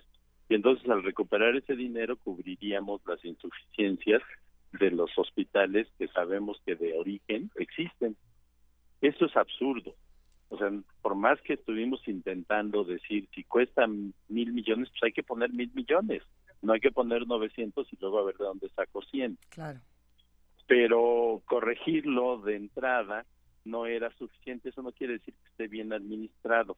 Eh, el no pago de salarios en la actualidad es porque se acabaron los, los presupuestos eh, iniciales, no se han hecho las transferencias Ah, oportunamente y en cantidad suficiente y pues no se puede terminar de cubrir las obligaciones. Eh, al principio se cubren obligaciones salariales de los empleados y se dejan eh, para más tarde otras como por decir algo pago el contrato del que les da de comer a los pacientes y a los y a los empleados. Pero cuando ya no hay dinero pues también se deja de pagar el salario. Y eso fue lo que pasó allá. Pero no es no es mala administración del hospital es mala administración de todo el sistema. Entra el, tema, y ya quizá para ir un poco redondeando esta conversación, doctor, eh, en este nuevo sistema de salud y en estas discusiones alrededor del mismo, se, se inserta de alguna manera el tema de la elección, eh, de la interrupción legal del embarazo, del derecho de las mujeres a decidir, o este, este tema, porque sí entraría, digamos, dentro de, lo, de, dentro de las leyes para el sistema de salud, o no entraría, ¿cómo, ve este tema? No, a mí me parece que sí entraría. Sí entraría. el tema del derecho no se puede negociar. Entonces, si se plantea como un derecho y parte de un derecho es esa, la, posibilidad de la interrupción del embarazo, pues no se puede negociar, eso se tiene que implementar. Lo que ha pasado es que allí sí el mosaico político de las entidades federativas hizo que eh, particularmente en la etapa de gobierno panista pues muchas entidades federativas hicieran movimientos con sus congresos locales para limitar o bloquear la posibilidad de atención. Después han ido cambiando. Yo creo que eso se tiene que llevar a un terreno de discusión moral y a lo que ustedes quieran, pero si es parte del derecho a la salud, se tiene que plantear y se tiene que ofrecer. No, no podemos ahí ser este, así como abiertos a negociación. Pues bueno, por lo pronto vamos a dejar hasta aquí esta, esta charla que sin duda eh, nos deja con muchísimas preguntas. Eh, esperemos a principio del año que viene, doctor Malaquías López Cervantes, volver a conversar quizá con un poco más de respuestas o con un poco más que poder charlar. Un poco menos nebulosa la nebulosa. Es, como dijo que era la nebulosa sin luz.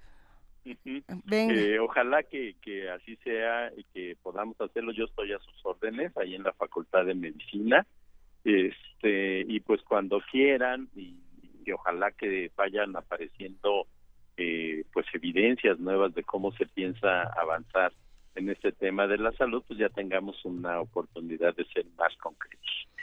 Muchísimas gracias doctor. Un abrazo grande. Un abrazo para ustedes para toda la audiencia y mi agradecimiento por la invitación. Venga. Hasta luego. Hasta luego Ahora vamos a escuchar Gypsy Ska Orquesta. Eh, la canción se llama Valcabra.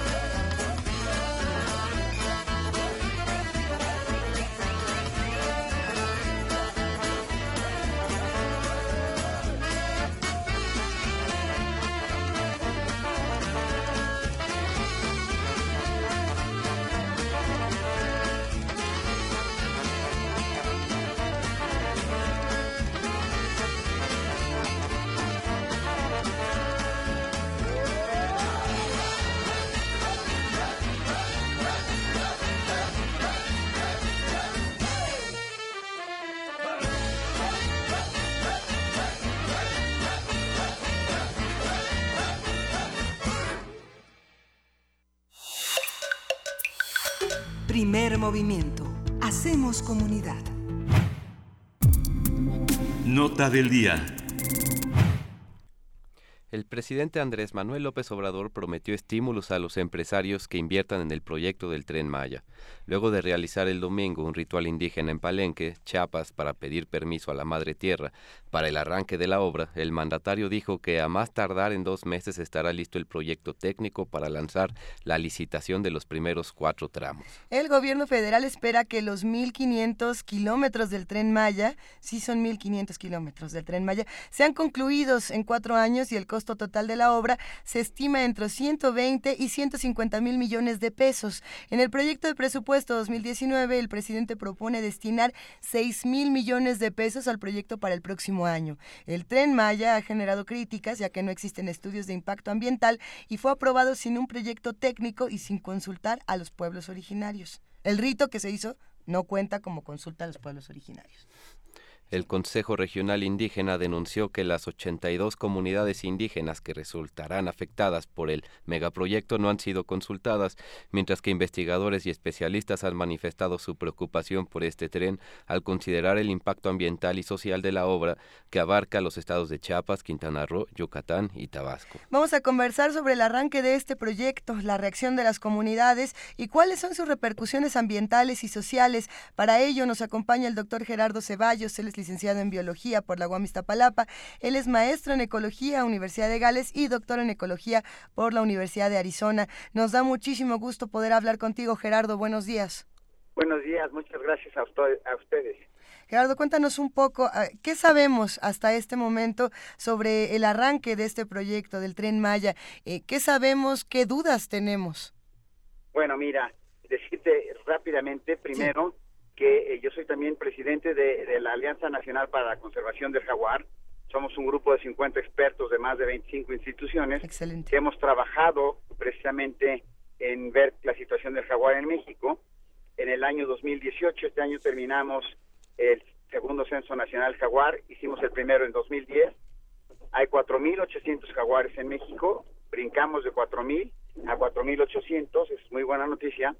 La mayoría de ellos están en la península de Yucatán, más del 50% de la población, y en este sentido, evidentemente, una obra de esta magnitud, pues este, eh, nos preocupa en el sentido de que, bien ustedes eh, dijeron, todavía no hay un proyecto ejecutivo y no hay estudios de impacto ambiental.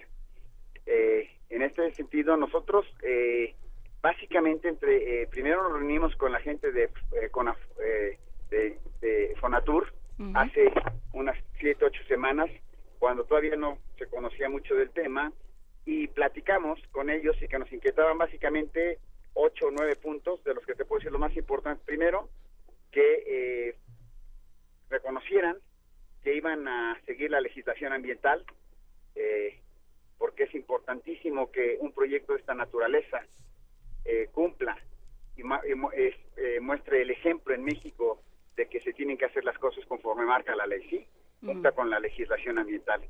El segundo punto es que el proyecto no debe tocar ninguna de las áreas naturales protegidas que ya están, eh, que, que, existen en la región, incluyendo algunas importantísimas como Calakmul. El tercer punto, que haya pasos de fauna, etcétera. En este sentido, la reunión fue bastante eh, buena. Eh, Natur eh, aceptó estas cosas y entregamos una carta ya formalmente hace unos días esta carta ya circuló en los medios, la mandaron ellos a los medios, y en este sentido, eh, bueno, básicamente nuestra preocupación es que la mitad de la población del jaguar en México está en la región, en la península de Yucatán. Y la mitad de esa población, o sea, alrededor de mil jaguares, se encuentran en, en la zona de Calakmul, que es por donde va a pasar una parte importante de eh, este tren. Nosotros lo que queremos, nosotros ni siquiera no apoyamos ni estamos en contra del tren, lo que queremos en este momento es que exista un proyecto ejecutivo que podamos evaluar y que en la evaluación, o sea, que podamos revisar, que la manifestación de impacto ambiental se haga y que pueda identificar qué impactos negativos hay primero, segundo, cuáles son las medidas de mitigación de esos impactos negativos. Y tercero, si las medidas de mitigación eh, son factibles social y ambientalmente y económicamente hablando. Decirte una cosa importante en este sentido, en la región, obviamente la península de Yucatán ya existen muchos impactos y eh, a esto se va a sumar el tren. Pero por otro lado, el tren puede eh, eh, representar una oportunidad importante para mitigar algunos de los impactos. Por ejemplo, entre eh, Chetumal y Escárcega ya existe una carretera de cuatro carriles muy grande, muy amplia, que es una barrera bastante fuerte para la fauna. Aquí se tendría que rehabilitar, por así decirlo. Bueno, en esa carretera lo que tendríamos que hacer, si se pone el tren a un lado, pues hacer los pasos de fauna, ¿sí? Para que precisamente mitigues el impacto de la carretera que ya existe más el nuevo. Y de esa manera el tren pueda tener, eh, eh, venir a ayudar a solucionar, por ejemplo, cosas como esas. Por otro lado, hay un crecimiento bastante eh, desordenado en la región, entonces el tren podía llegar y, y ayudar a ordenar con políticas públicas adecuadas esto. Una de las cosas que hemos pedido, por ejemplo, la reserva de Calakmul tiene 726 mil hectáreas. Si tú a esto eh, nos, le sumas dos eh, reservas eh, locales y algunas otras áreas que están fuera, que los pobladores locales están dispuestos a que sean reserva, si, si adecuamos la reserva de Calakmul, podríamos acabar con una reserva de 1.600.000 hectáreas. Imagínate, 1.600.000 hectáreas de selva, sería la más grande de al norte del Orinoco y sería una de las 20 tal vez reservas más grandes de, selva que existieran en el mundo. Y todo esto puede ser eh, hecho como parte, primero, del proyecto ejecutivo del tren y segundo, que ya quede como parte de las acciones ambientales eh, que se deriven de esto. Pero lo primero que tenemos que saber es que esté el proyecto ejecutivo y que se haga la manifestación de impacto ambiental. Eh, doctor Gerardo Ceballos, muy buenos días. muy buenos tengo una duda. Eh, dado que ya existe una serie de kilómetros de vía, ¿no? Eh, existe el, eh, el acuerdo legal de que esos kilómetros no deben de, o no requieren de estudios de impacto social, ¿no? Eh, yo quería preguntarle a usted desde la perspectiva de, de, la ecología, ¿deberían de hacerse estudios de impacto ambiental también para esos kilómetros de vía ya construidos? Bueno, en primer lugar, exactamente, una de las cosas importantes es que un proyecto como esto tiene que verse de una manera completa, ¿no? Entonces, eh, es decir, el, estudio, el proyecto ejecutivo y los estudios tendrían que abarcar todo. En esta parte que ya está construida, tengo entendido, aunque no te conozco los detalles, de que eh, básicamente lo que van a hacer es nada más eh, acondicionar las vías que ya existen.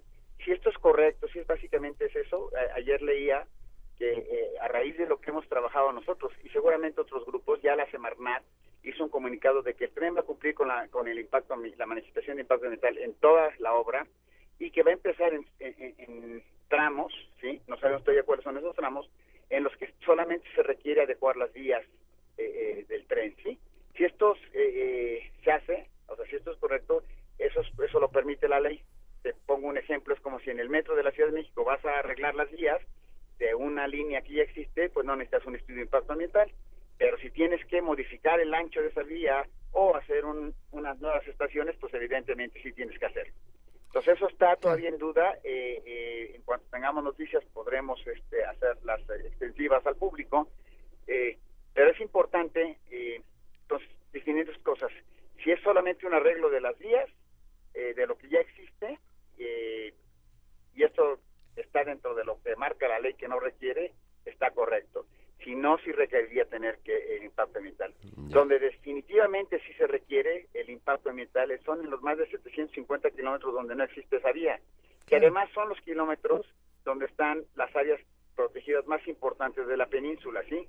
Está un corredor biológico para el jaguar, que no es una, una zona protegida todavía, pero que queremos que se le dé algún tipo de protección, eh, que va desde eh, el norte a un lado de Cancún hasta la, hasta la frontera con Guatemala, imagínate qué importante, eh, corriendo paralelo a lo que es la costa. Y este corredor no solamente es importantísimo para la diversidad biológica del país, sino que también es un corredor hidrológico, es decir, ahí se produce el agua que se usa en todos los eh, desarrollos turísticos de eh, Quintana Roo. Esto es una cosa que hemos logrado ya que permee entre las nuevas autoridades de, Fonatur y entre el público es que los estudios de impacto ambiental, tomar en cuenta la naturaleza, no es una cuestión que sea nada más un simple, un simple requisito de la ley. Se hace por muchas razones. Primero, mitigar los impactos a la naturaleza, al ambiente, pero en segundo lugar, un buen estudio de impacto ambiental te dice cómo puedes modificar tu eh, obra para que tengas menos impactos, menos riesgos de que se te colapse, por ejemplo, en alguna cueva subterránea, menos eh, pues, problemas de que se te pueda inundar en una zona que se inunda. Es decir, es un elemento de planeación súper importante que requiere eh, que eh, se tome en cuenta.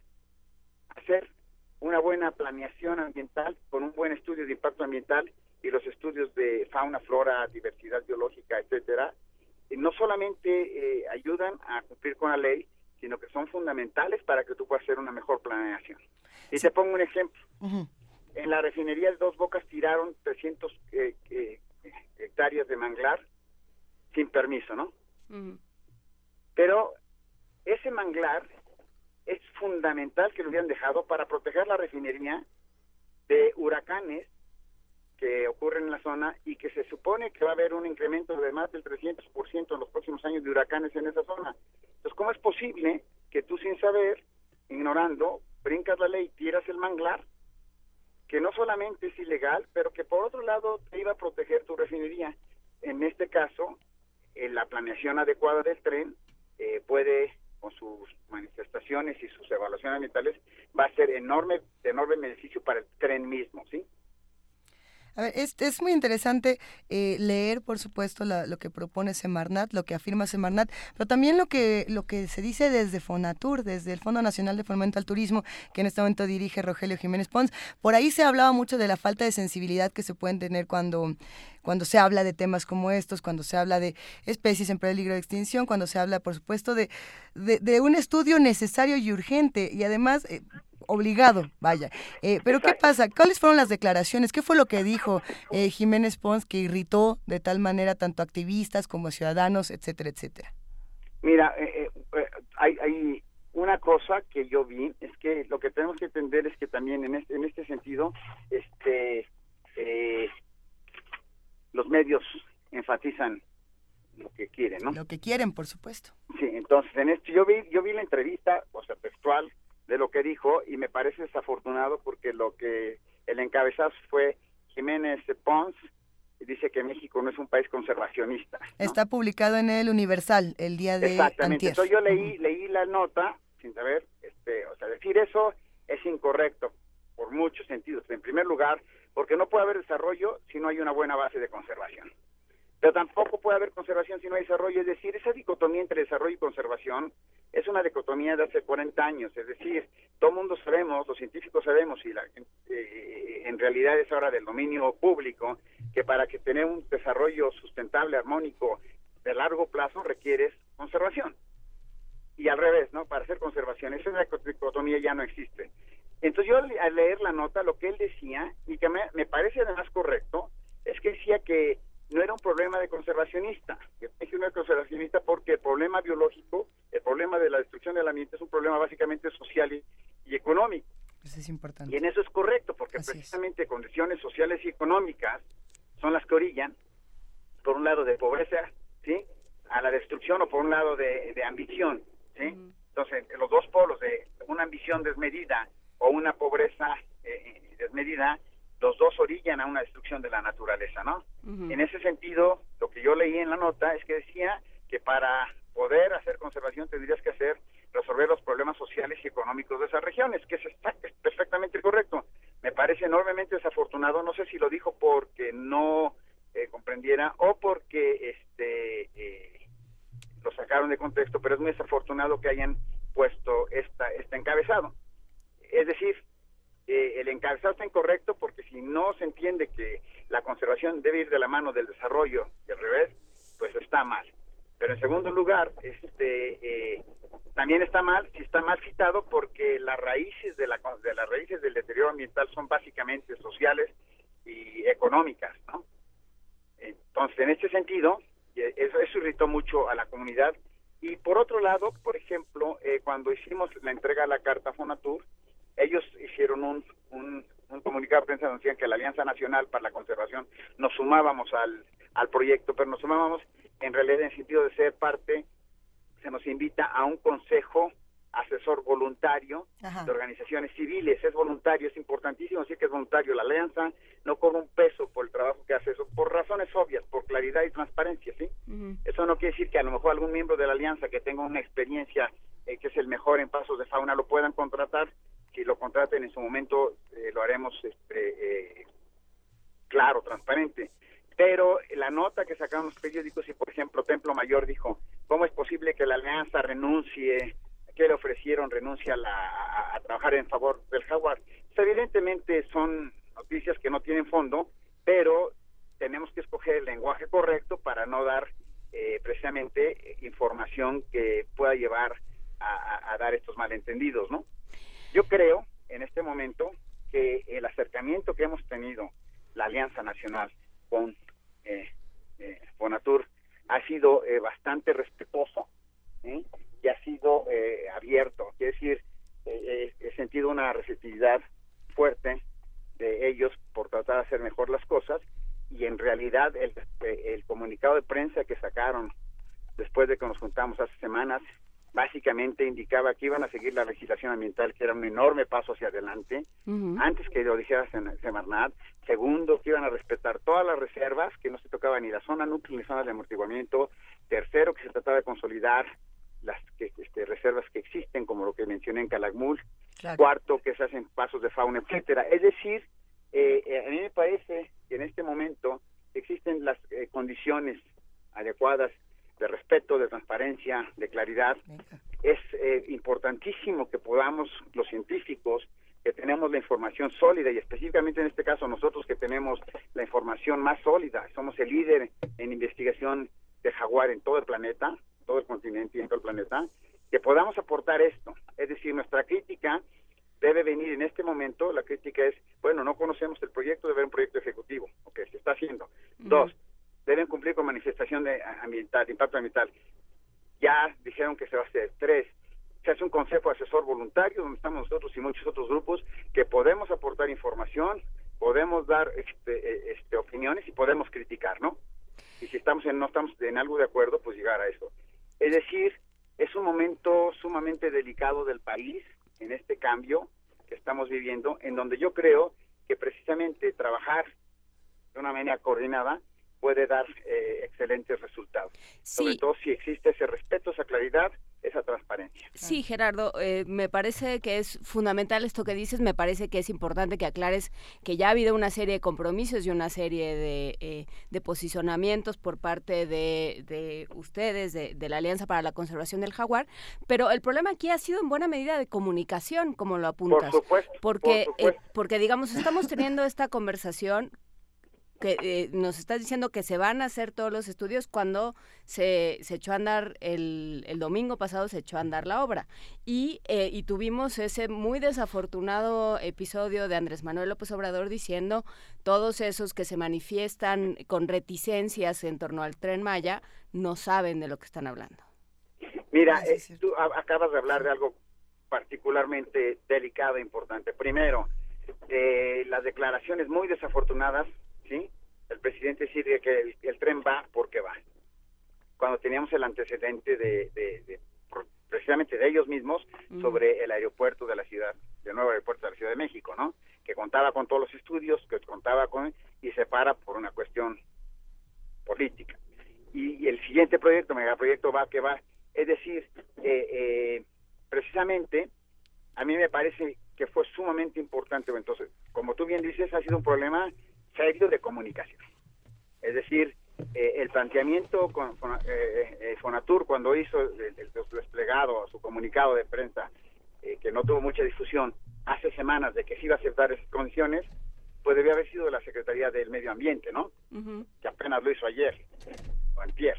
Es decir, segundo punto, es importantísimo que entendamos, que ellos entiendan, que la sociedad civil, que en México hemos tenido experiencias muy desagradables, por un lado, experiencias también muy positivas por otro lado, y que tienen que ver precisamente entre más transparente, más claro, más eh, eh, eh, real sean las decisiones que se estén tomando, los resultados pueden ser mejores, ¿no? en el sesión anterior tuvimos un avance extraordinario en áreas protegidas en el país, como no había habido desde yo en, ninguno de los sexenios recientes desde que desde que estuvo la maestra Carabias como secretaria con Salinas de Gortari, digo con Cedillo, perdón, el sexenio fue extraordinario el, incremento en áreas, planes de manejo, etcétera, etcétera. Es decir, y en recuperación de especies. Para que podamos continuar con esos logros que ha habido en el país, tenemos que continuar con políticas claras que empiecen básicamente que emanen primero de las declaraciones del presidente y de ahí de los diversos secretarios y de diversos órganos. Es eh, completamente eh, claro que gran parte de la incertidumbre que ha causado eh, el tren ha sido por una falta de comunicación correcta o por dar una información incorrecta. Y en este sentido, precisamente, la, la, la sociedad empezando por nosotros, estamos, estábamos muy eh, preocupados de que esto no funcione. Eh, ahora eh, me parece también la oportunidad de hacerlo correctamente y de que estén enmendando con estos comunicados lo que por otro lado se había dicho es un precedente importante. Debemos recordar que en México, si el gobierno federal no cumple con la normatividad, ¿qué esperaríamos del resto de la población y el resto de la eh, sociedad, no?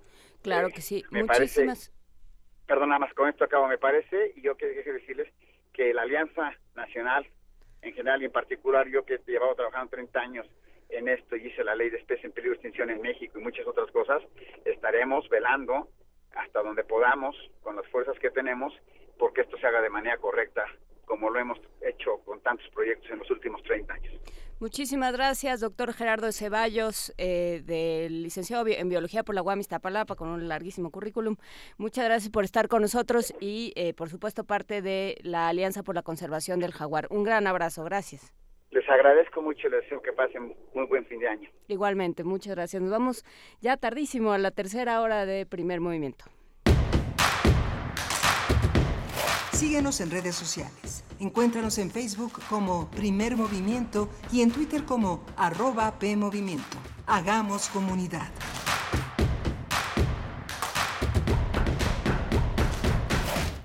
¿Quiénes hacen la ciencia? ¿Cómo se suma la ciencia a las soluciones de los problemas iberoamericanos? Científicos, investigadores y académicos de Iberoamérica hablan de los avances en ciencia, tecnología e innovación que inciden en nuestra vida. La ciencia que somos. Iberoamérica al aire. Viernes a las 10 y media de la mañana. 96.1 de FM. Retransmisión, domingos a las 9.30 de la mañana por el 860 de AM. Radio UNAM. Experiencia sonora. Este es un momento de alegría para todos porque iniciaremos un cambio verdadero por la vía pacífica. Es un momento histórico para el pueblo de México. Los gobernantes electos de Morena estarán a la altura y serán ejemplo de honestidad, austeridad y eficiencia. Los legisladores y funcionarios estarán al servicio de la nación. Morena gobernará para todos. Gracias por tu voto. Juntos haremos historia. Morena, la esperanza de México. Durante más de cinco décadas, Punto de Partida ha apoyado la creación literaria y gráfica de los jóvenes universitarios. Ahora es momento para un reinicio. Punto de Partida de la Dirección de Literatura, piso 16, Laboratorio de Iniciativas Culturales UNAM y la revista de la Universidad de México lanzan la convocatoria Partir del Punto donde se seleccionará a tres estudiantes universitarios para que se ocupen de la edición, el diseño y la difusión de seis números. Consulta la convocatoria en www.puntodepartida.unam.mx, www.literatura.unam.mx, www.piso16.cultura.unam.mx y www.revistadelauniversidad.mx. Renovarse y vivir.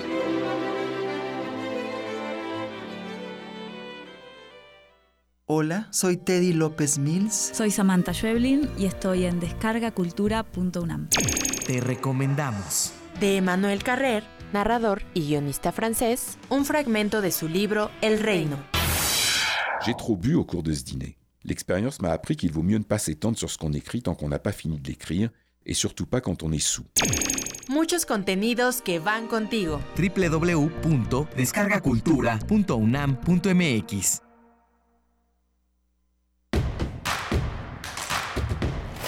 Encuentra la música de primer movimiento día a día en el Spotify de Radio UNAM y agréganos a tus favoritos.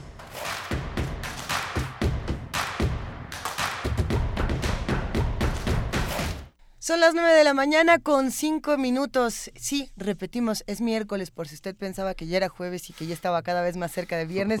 No, es miércoles 19 de diciembre y estamos en esta cabina jefa de información, Juana Inés de esa, César Tejeda y Luisa Iglesias. Una vez más, nos volvemos a encontrar. Aquí estamos todos. Aquí seguimos y estábamos viendo algunos de los mensajes que nos envían los que hacen comunidad con nosotros. Eh, sí, ya nos mandaron, no sé por qué nos mandaron gatitos cantantes. ¿Qué fue lo que pasó? Porque no nos los mandaron a nosotros, nos incluyeron en una conversación interminable que creo que tiene que ver con una posada en casa de Diogenito. Creo que ya van a, ah, van a tomar Jutepec. Yo creo que sí nos van a invitar, Luisa. A ver, que se arme, que se arme la posada. Eh, muchos salen de vacaciones el día de hoy. Eh, para todos aquellos que desean, sí, hoy terminaban las clases para muchos eh, jóvenes. Sí, todavía ayer se, se escuchaba ruido en, en, afuera de las primarias. Ruido y furia de ya no queremos ir mañana. Bueno, si, si nos escuchan niños que a lo mejor hoy ya no fueron a la escuela o padres que hoy les toca el último día, recuerden que la ciudad, por supuesto, el día 19 de diciembre siempre es compleja seamos pacientes. Si nos toca un poco de tránsito el día de hoy, pues con calma y con cuidado. A partir de mañana la ciudad va a estar mucho más tranquila, pero también va a estar mucho más fría. Eh, viene un frente frío. sí, además mañana estamos a, un día de comenzar el invierno. Mañana estamos a un día de comenzar. Hoy estamos a dos días. Hoy estamos a dos días de comenzar el invierno. Y qué mejor manera de hacerlo, César Tejeda, que con poesía necesaria. Venga. Primer movimiento. Hacemos comunidad. Es hora de Poesía Necesaria.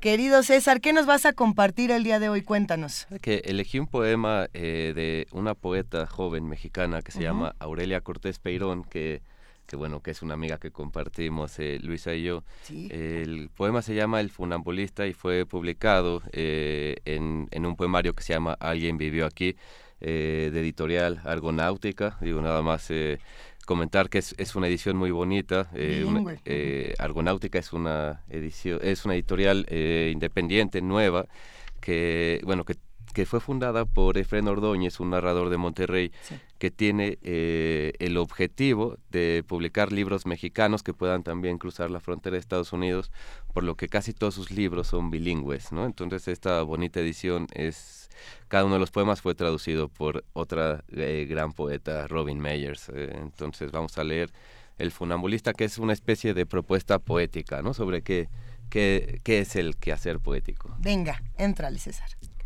Alineo mis pasos sobre la cuerda, hablo para mí. Tiemblo durante el espacio vacío entre el pie izquierdo y el derecho. Quedan solo las huellas en el aire, solo el rastro de las vocales y otros sonidos que se despeñan, pierden el hilo sin red que los rescate. Sigo el camino trazado de la mañana a la noche, sembrado con señales luminosas. No pises aquí, demora, hunde el pie en la arena que se desmorona.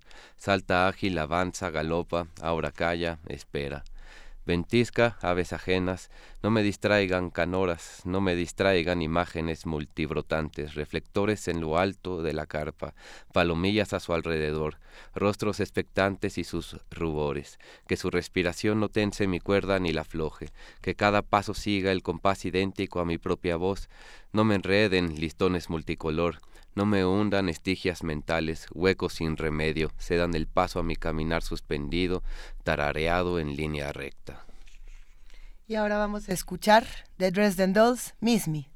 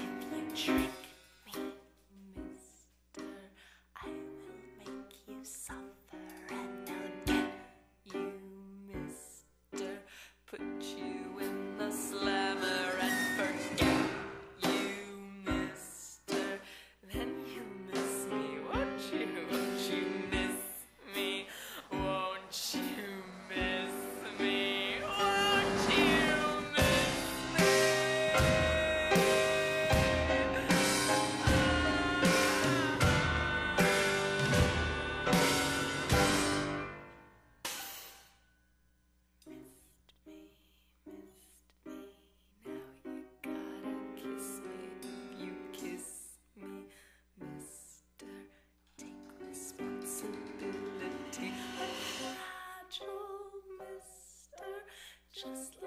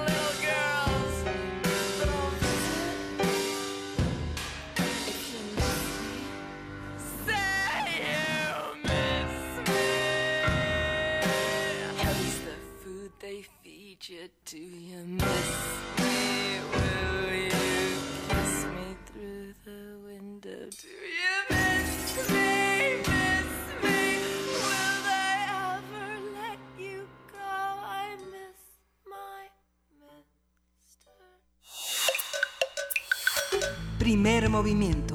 Hacemos comunidad. La mesa del día. Eh, la Ciudad de México ya cuenta con un protocolo de emergencia en caso de sismo. Claudia Sheinbaum, mandataria capitalina, presentó hace algunos días este plan respecto a la actuación de su gobierno y la sociedad ante movimientos telúricos. De acuerdo con las autoridades, este protocolo será un instrumento de coordinación entre las dependencias de gobierno, alcaldías, gobierno federal, organizaciones civiles y la población con el objetivo de ofrecer una respuesta más eficiente, reducir los tiempos de espera y buscar la continuidad de operaciones. La Secretaría de Protección Civil de la Ciudad de México será la encargada de coordinar las labores de búsqueda y rescate con la participación participación de la Sedena, Marina y Policía Federal, además del heroico Cuerpo de Bomberos. También fue presentada la plataforma Centica, que facilitará el registro y concentración de voluntarios en caso de sismos. Haremos un análisis del protocolo que presentó el gobierno de la Ciudad de México, cuál es la propuesta, así como cuáles son sus retos y posibilidades. Nos acompaña José Luis Hernández de ESA. Él estudió ingeniería geofísica en el Politécnico eh, tiene un máster eh, por, por Rice University y la maestría en ciencias en mecánica de suelos en la Escuela Superior de Ingeniería y Arquitectura, también del Politécnico. Es miembro activo del Colegio de Geofísicos, director del Atlas de Peligros y Riesgos de la Ciudad de México y director general de Prevención en la Secretaría de Protección Civil en el periodo 2007 a 2012. José Luis, buenos días. Hola, ¿qué tal? ¿Cómo están? Muy buenos días. Saludos a todos. Gracias por acompañarnos esta mañana. Por supuesto, un 19 que como siempre recordamos, pero esta vez lo recordamos, como decíamos al principio de este programa, con acciones, con protocolos y con eh, nuevas maneras de abordar un tema tan difícil como el de los sismos en nuestra ciudad. Eh, cuéntanos, ¿qué es lo que dice este protocolo? Fíjate que eh, estamos muy, muy contentos los que nos dedicamos a esta actividad porque finalmente se le da difusión a un, más que documento, a un, algo que debe convertirse en un instrumento de trabajo. Esto de las dependencias de la Administración Pública de la Ciudad de México eh, eh, eh, significa que van a tener con qué, con qué saber qué hacer y cuándo lo tienen que hacer. Eso es, en efecto, la Secretaría de Protección Civil y de la Gestión Integral de Riesgos de la Ciudad de México me parece que ahora, sin darle coba a nadie, está conformada por personas que tienen una calidad profesional y moral a toda prueba. Y entonces este documento, este instrumento, se convierte en una especie de manual de instrucciones que hacer antes, durante y después del sismo, y sobre todo, eh, cada una de las secretarías y de las subsecretarías tiene ahí en ese instrumento eh, las instrucciones de qué y cómo hacerlo. Entonces es, es muy importante, al menos ahí se empieza, eh, adicionalmente con este asunto de las eh, de la del registro de los de los voluntarios y de los los cuerpos de atención a, las emergencias, pues será muy positivo porque ya sabremos dónde los vamos a poder distribuir. Y digo dónde los vamos porque los que, aunque no estemos directamente involucrados en el gobierno, pero que estamos en esta actividad, pues nos tenemos que involucrar. El objetivo de precisar las acciones de las instituciones de la administración cuando ocurra un sismo, pues eh, eh, eh, nos va nos va a ser de, mucha utilidad. Vamos a poder atender adecuadamente después de que ocurra. Esperemos que tarde mucho, pero como sabemos que siempre va a temblar en nuestra chilanga capital o cuando menos vamos a sentir los sismos, pues vamos a estar ya bien preparados. Eh, doctor José Luis Hernández, eh, ¿este protocolo de alguna manera rompe con los anteriores, los retoma? ¿Cómo, cómo, cómo se relaciona con, con, los, con ellos?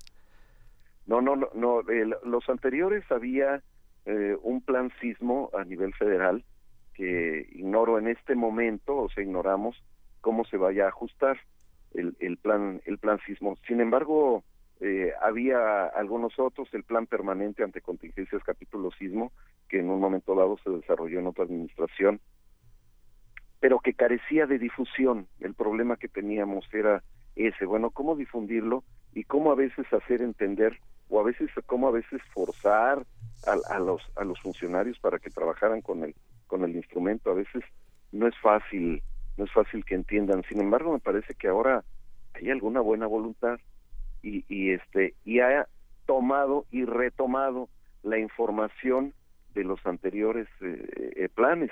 Había un plan de actuación así inmediata y no es que hayan hecho una amalgama, pero sí tomaron lo mejor, lo sistematizaron y lo pusieron en cuadritos muy sencillos, con instrucciones muy sencillas, lo cual permite que lo entienda absolutamente todo, todo el mundo. ¿Cuáles son esas instrucciones, por ejemplo? Eh, ¿Qué, qué, nos dice este protocolo que le parezca rescatable? Bueno, este, sobre todo hay, hay una, eh, la descripción de actividades. Es decir, eh, por pasos, ¿no? Los primeros cinco minutos que vas a hacer, los primeros, del, después de cinco a quince minutos que vas a hacer, de los quince a los treinta y así sucesivamente. Sobre todo en cuanto a la, a la recepción de la información están muy muy claras las reglas, por ejemplo, para la jefa de gobierno, qué es lo que tiene que hacer cuando aparezca eh, eh, los indicios del, del sismo. De igual manera, hay algo muy rescatable que es la designación de funcionarios del área central de la Ciudad de México que van a atender o entenderse directamente con los alcaldes. Es decir, en vez de estar eh, una sola persona haciendo muchas cosas a la vez, y que obvio es, una persona no puede atender 16 delegaciones al mismo tiempo, perdón, alcaldías. La costumbre de tantos años, ¿no? Entonces, por ejemplo, en Álvaro Obregón se va a hacer cargo el, director del DIF, en para la, atender a Azcapotzalco, el secretario de Desarrollo Económico, y así va a haber un funcionario para cada uno. Y en Iztapalapa se hace cargo el de Sedubi, en Cuauhtémoc eh, eh, el de Cultura, eh, y así sucesivamente hasta contar con el apoyo de todas y cada una o la información de todas las alcaldías a través de un enlace. Esto es esto es parece cosa muy sencilla, pero no se no se había planteado antes. Y ahora se plantea, a ver, va a haber un, un, un, enlace directo el cual va a estar recibiendo la información y, y, verificando las acciones que se vayan dando antes, durante y después del sismo. Esta, esto de hablar antes, durante y después, eh, es, es hay, hay que pensar en ese sentido, ¿no? ¿Qué tengo que hacer antes? Pues estar preparado. Eh, después vienen las instrucciones, sobre todo, ¿qué tiene que hacer el jefe de gobierno o jefa de gobierno? Porque antes, pues, era, súbete al helicóptero y, y, trasládate al C5. Bueno, y si no está el jefe de gobierno en el sitio donde comúnmente está, pues, ¿cómo se va a trasladar? Ese tipo de acciones son las que ahora quedan bastante bien definidas y de manera muy sencilla. A ver, eh, no, nada más para, antes, antes de continuar con esta conversación, José Luis, eh, comentar dónde podemos encontrar eh, todo sobre este protocolo para los que quieren ya sumarse a esta conversación y que lo están buscando en redes sociales. bueno, directamente en la en, el, en la página web de la Secretaría de Protección Civil y de la Gestión Integral de Riesgos. Tengo entendido que ya debe, ya debe estar publicado en la en la página. Eh, si no, pues, pues eh, porque a mí me llegó a través de las de los enlaces que tenemos como Colegio de Protección Civil, eh, pero podríamos podríamos ver si acaso no está en la página web, eh, podríamos ver la manera en que les pueda llegar rápidamente. No es información ni confidencial, ni secreta, ni nada por el estilo. Lo que necesitamos es que todos los ciudadanos sepan a qué entidad de gobierno pueden en un momento dado acercarse para que puedan tener una respuesta comunitaria, pues lo más importante es eso. El gobierno hace su trabajo o intenta hacer su trabajo, pero la comunidad necesitamos hacer un trabajo de manera sobre todo muy organizada. Y precisamente sobre ese tema, eh, por lo que comprendo este protocolo norma el desempeño de las autoridades alrededor del sismo, pero también eh, considera la comunidad eh, lo que debe hacer la comunidad. En este momento el documento, el instrumento que está este, vigente no. Eh, se está haciendo un trabajo muy intenso, me consta, porque hay incluso miembros de nuestro colegio trabajando dentro de la administración. eh, se está haciendo el trabajo para poder bajar a las comunidades, formar las brigadas, hablar, la jefa de gobierno habló acerca de la relación que van a tener pues los que eran granaderos, que ahora hay una parte que se van a dedicar a la cuestión de la protección civil, para cubrir las, las eh, células o, áreas que fueron definidas para cada grupo policíaco y que ahí va a haber personal de protección civil, que toda vez que reciba una capacitación va a encargarse de estar bajando la información a las comunidades y sobre todo le, regir o, o saber quiénes forman parte de las brigadas comunitarias. Se pretende llegar a ese nivel pero sí va a tomar todavía un poquito más de tiempo. Recién empieza la, la administración y esperemos que esperemos que como nos ha ido pintando y que afortunadamente están tomando en cuenta a todos los a todos los sectores involucrados, no solamente los los técnicos, los científicos, eh, están tomando en cuenta las cámaras, Canacintra, Canaco, en fin, mm, es, estamos estamos entusiasmados y con la esperanza de que las las cosas funcionen funcionen mucho mejor. Y este yo lo veo como un primer paso este eh, este instrumento de trabajo. Es un, un buen primer paso el gran problema de los sismos, en el, en el caso de la Ciudad de México y de otras partes del país, es que nadie quiere pensar en ellos, pero todos debemos pensar en ellos. ¿no? Eh, digamos, uno tiene que partir del punto de en cualquier momento puede temblar y entonces así se tendría que adecuar toda la vida de la ciudad. Así se tendría que pensar el metro, así se tendrían que pensar los, los conciertos masivos o las actividades eh, masivas el 12 de diciembre. O sea, cualquier actividad que suceda en la Ciudad de México se tiene que planear pensando puede temblar. Y eso es muy complicado digamos, desde el punto de vista de la, de la planeación y de los funcionarios, porque implica destinar recursos y atención a algo que no sabemos si se necesite es como el seguro de vida, digamos, o el seguro médico. Pues así es, nosotros debemos eh, aprender y yo digo que qué bueno que a la generación que no le había tocado sentir un sismo tan fuerte como el del, como los del año pasado, porque no hay que olvidar el que nos llegó desde Chiapas, que nos que nos levantó en la ahí a medianoche y, y nos dijo, oye, eh, está temblando muy fuerte. No hay que no hay que olvidar que que ellos ya supieron lo que es y esto se tiene que convertir en una cultura. Esta cultura de la, de la autoprotección y de la protección civil tiene que permear ya toda la sociedad. Tienes toda la razón al afirmar eso. Oye, tenemos que vivir con ello todos los días, como cuando andamos en nuestro carro en la Ciudad de México, como decimos comúnmente, manejando la defensiva, ¿no? ¿Por qué? Porque tiene mucho tráfico, hay mucha gente, hay que cuidarse de todo el mundo y es parte de nuestra cultura ya este capitalina en el sentido de que no es lo mismo manejar en la Ciudad de México que en otras ciudades que son más tranquilas. Así como dice el como decían el dicho del yucateco, no me voy a Mérida porque allá no tiembla. Efectivamente en Mérida no tiembla. Entonces no no no no tiene por qué permear esa cultura, tiene que permear otra, la de los huracanes, etcétera. Sin embargo, en la Ciudad de México ahí tenemos de todo. Y y una que es la principal la que más nos afecta, la que más daños nos ocasiona la infraestructura es la sísmica. Nos tiene que permear. Yo creo que a través del tiempo sí nos ha nos ha entrado esa esa idea, ¿no? De qué hacer antes, durante y después de un sismo. No estamos como hace treinta y tantos años, treinta y dos, treinta y tres casi que ocurrió el, el del ochenta y cinco y, y de los más viejos, pues ya ya ni ya ya ni memoria histórica tienen nuestros nuestros eh, nuestros papás, nuestros abuelos acerca de eso porque pues ya ocurrieron mucho y los que a los que les pasó ya hasta se murieron. Pero sí sí sí es algo que tiene que ya convertirse en parte de nuestra idea. Saber qué hacer cuando suena la alerta, etcétera, ¿no?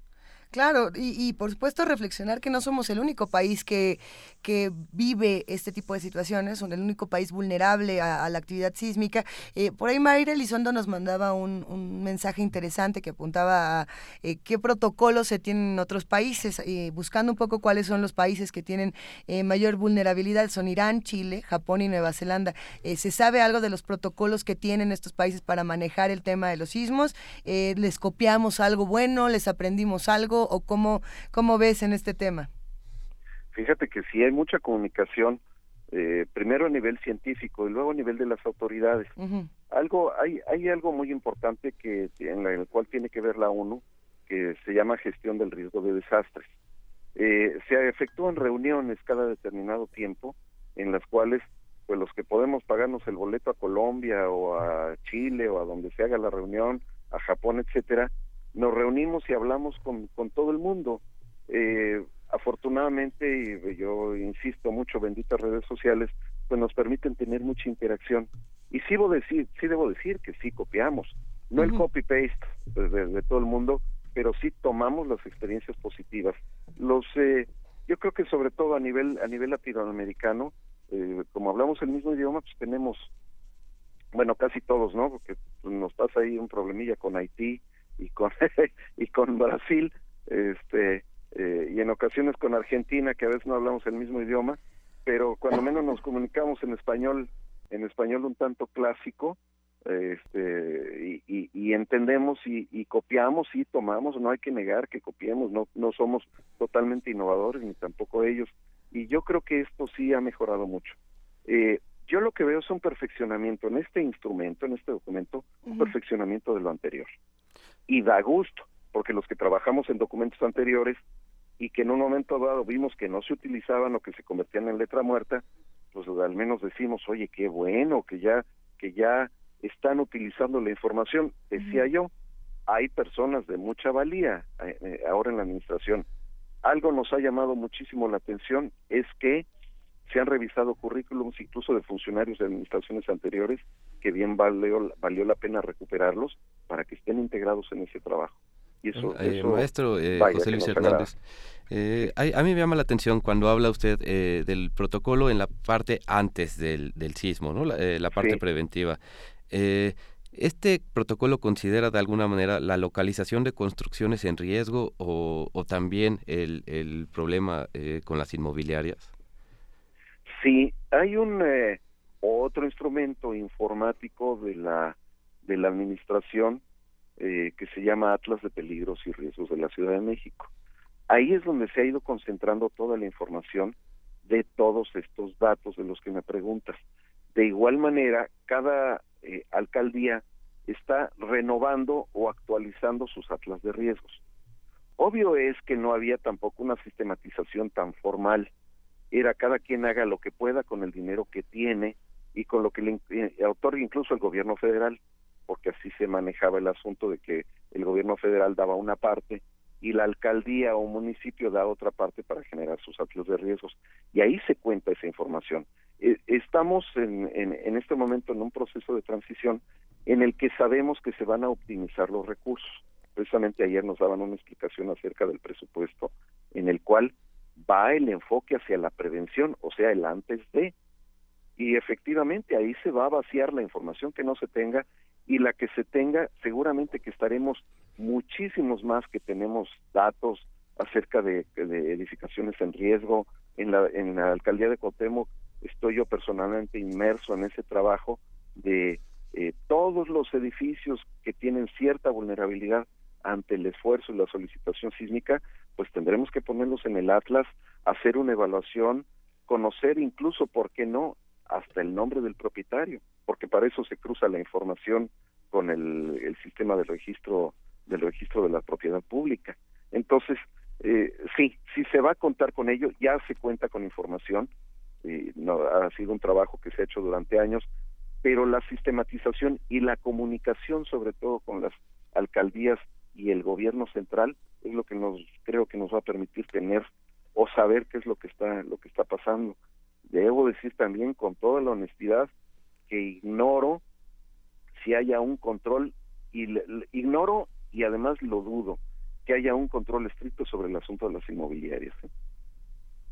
Sí, ahí hay otro tema importante que seguir conversando. Eh, José Luis, fíjate que no podemos encontrar, por más que entre todos damos vuelta al mundo digital, no encontramos el protocolo para compartirlo con nuestros amigos que hacen comunidad con nosotros, lo cual eh, justamente es contradictorio. Quisiéramos tenerlo en nuestras manos para poder eh, seguir conversando.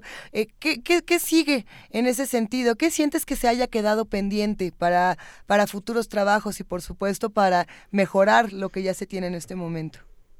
Bueno, el primer escalón, el escalón cero, ya estamos parados sobre de él y me parece que, que ya ya se logró cuando menos tener este instrumento de trabajo. Creo que lo que se queda pendiente, y lo saco en conclusión ahorita en esta conversación, es su difusión. Los ciudadanos necesitan saber qué es lo que puede hacer o no puede hacer el gobierno para que se puedan sumar y sobre todo contar con la información. Hay un viejo dicho por ahí que dicen que el que tiene la información tiene el poder. eh, si el gobierno quiere tener suficiente poder y la suficiente fuerza, pues debe compartir esa información porque el poder se lo da finalmente y no estoy tirando rollo político, se lo da el pueblo. Entonces, es, es importante que este documento se, se difunda.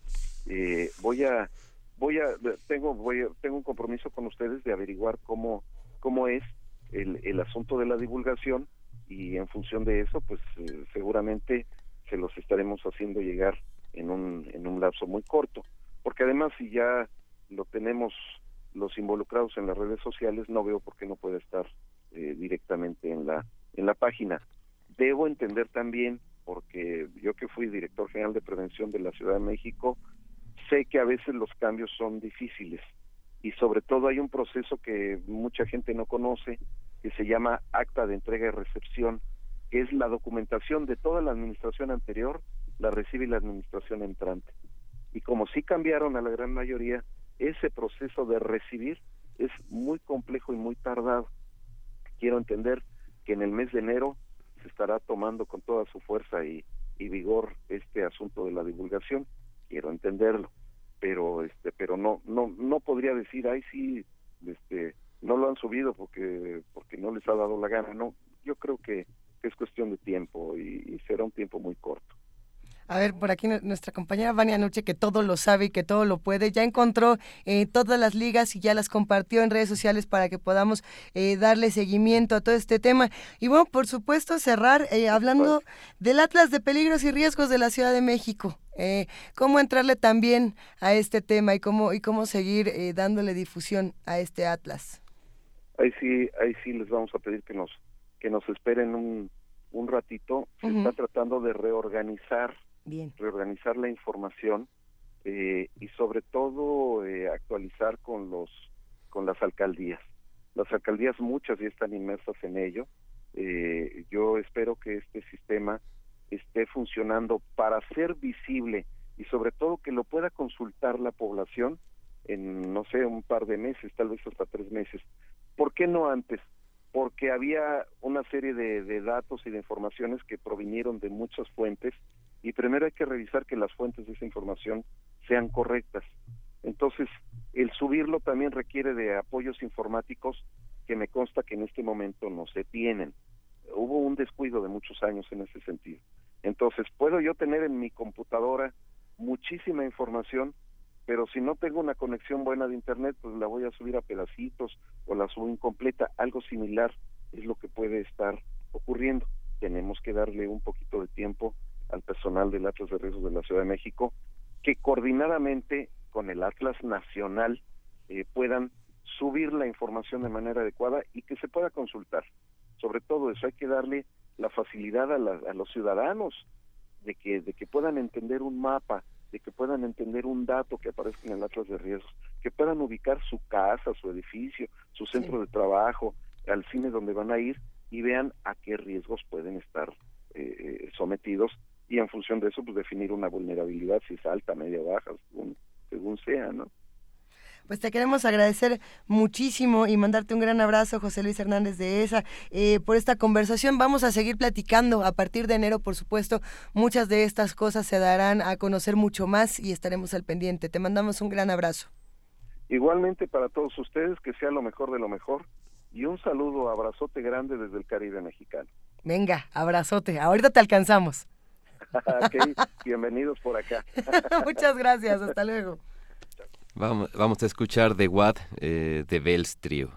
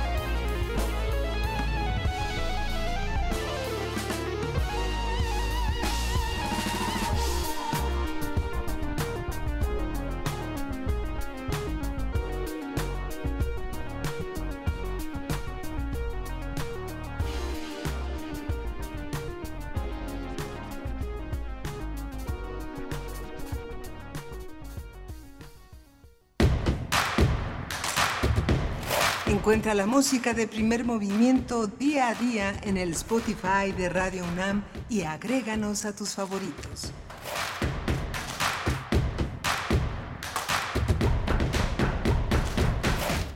Son las 9 de la mañana con 42 minutos. Agradecemos a todos los que están haciendo comunidad con nosotros.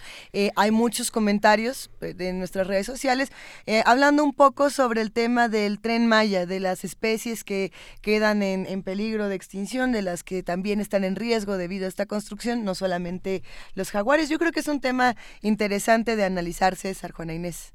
Por supuesto, y nos dice Moti Firme en, en Twitter que vino ayer por su premio y ¿qué crees? ¿Qué? Pues que no está. Ah. Es que hay que venir hasta, hasta Ay, enero. Sí es cierto. Hasta Reyes.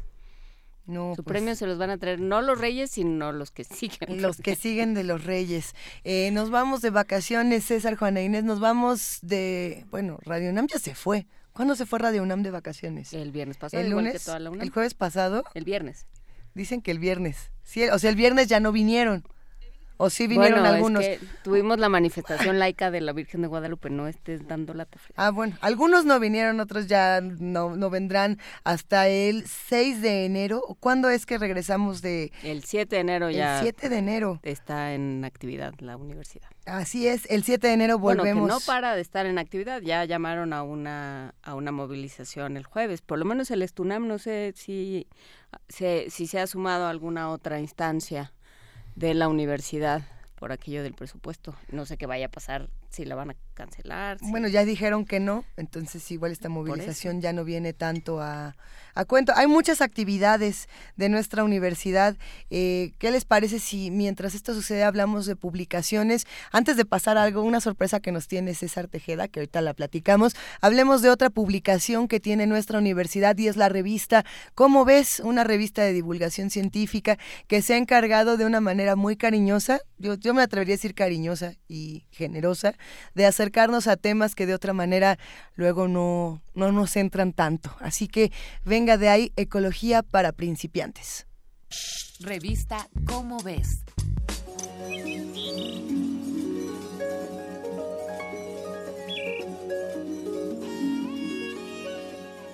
Papel ecológico, bolsa ecológica, baño ecológico y empaques ecológicos. En la actualidad encontramos estas palabras por doquier. Si bien la mayoría creemos saber de qué se trata, siempre es buena idea revisar a detalle los conceptos que usamos en el día a día. La ecología es el estudio de la distribución, abundancia e interacción de los organismos y su entorno. Tomemos por ejemplo el estudio de una milpa. Los ecólogos harían primero un catálogo de los seres vivos que la integran. Además del maíz, la lista incluiría plantas como los frijoles, quelites y calabacitas, así como el nombre de los microorganismos, insectos y animales que usan la milpa para alimentarse o guarecerse.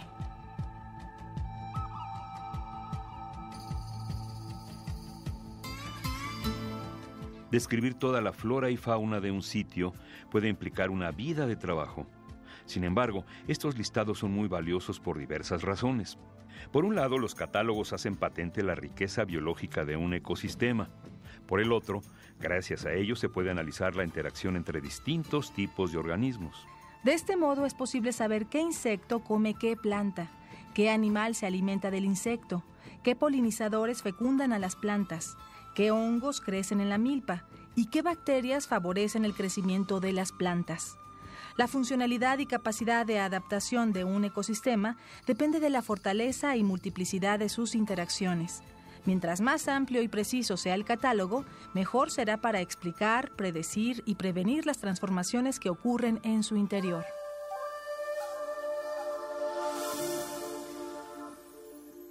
El análisis de la interacción entre los organismos y su entorno puede dar lugar a investigaciones de índole genética, química, microscópica o conductual.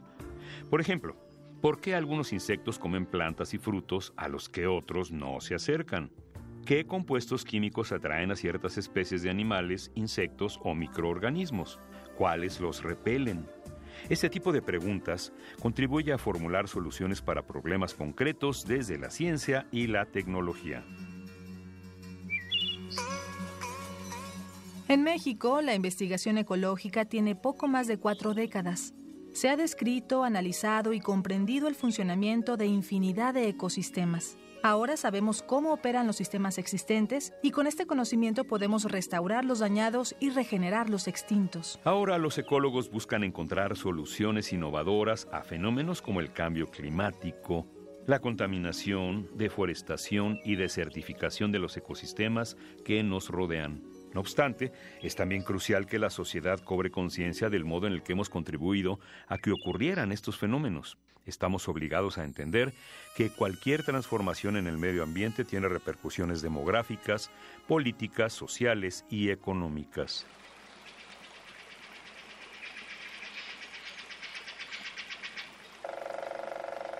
Para hacerle frente a los retos que se avecinan, debemos comenzar por prestarle atención a nuestras ideas.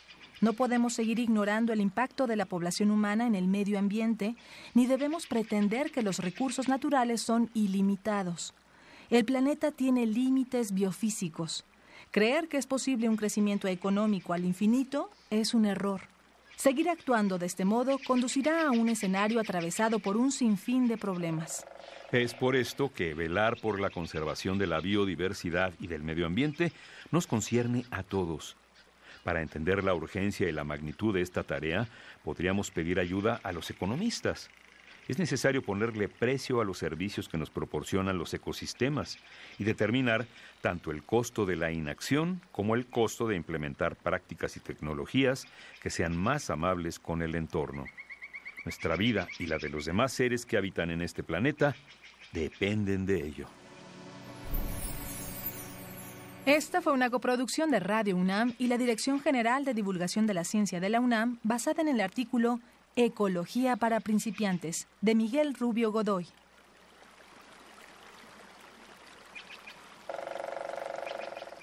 Revista Cómo ves.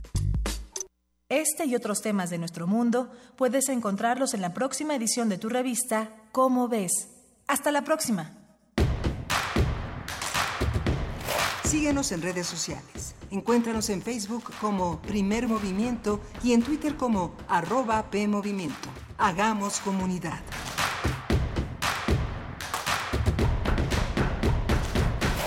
Los contenidos digitales de la revista Cómo ves los pueden encontrar en www.comoves.unam.mx. Muchas de las publicaciones que se hacen en, papel también se pueden encontrar de manera eh, digital, no todas, de hecho hay contenidos exclusivos digitales para la Cómo ves y no es el único caso universitario donde eso sucede, Juana Inés. No, bueno, yo iba a decir que como hablamos con Estrella Burgos la semana pasada, porque es eh, 30, el aniversario 30 o 20 de la revista. 30.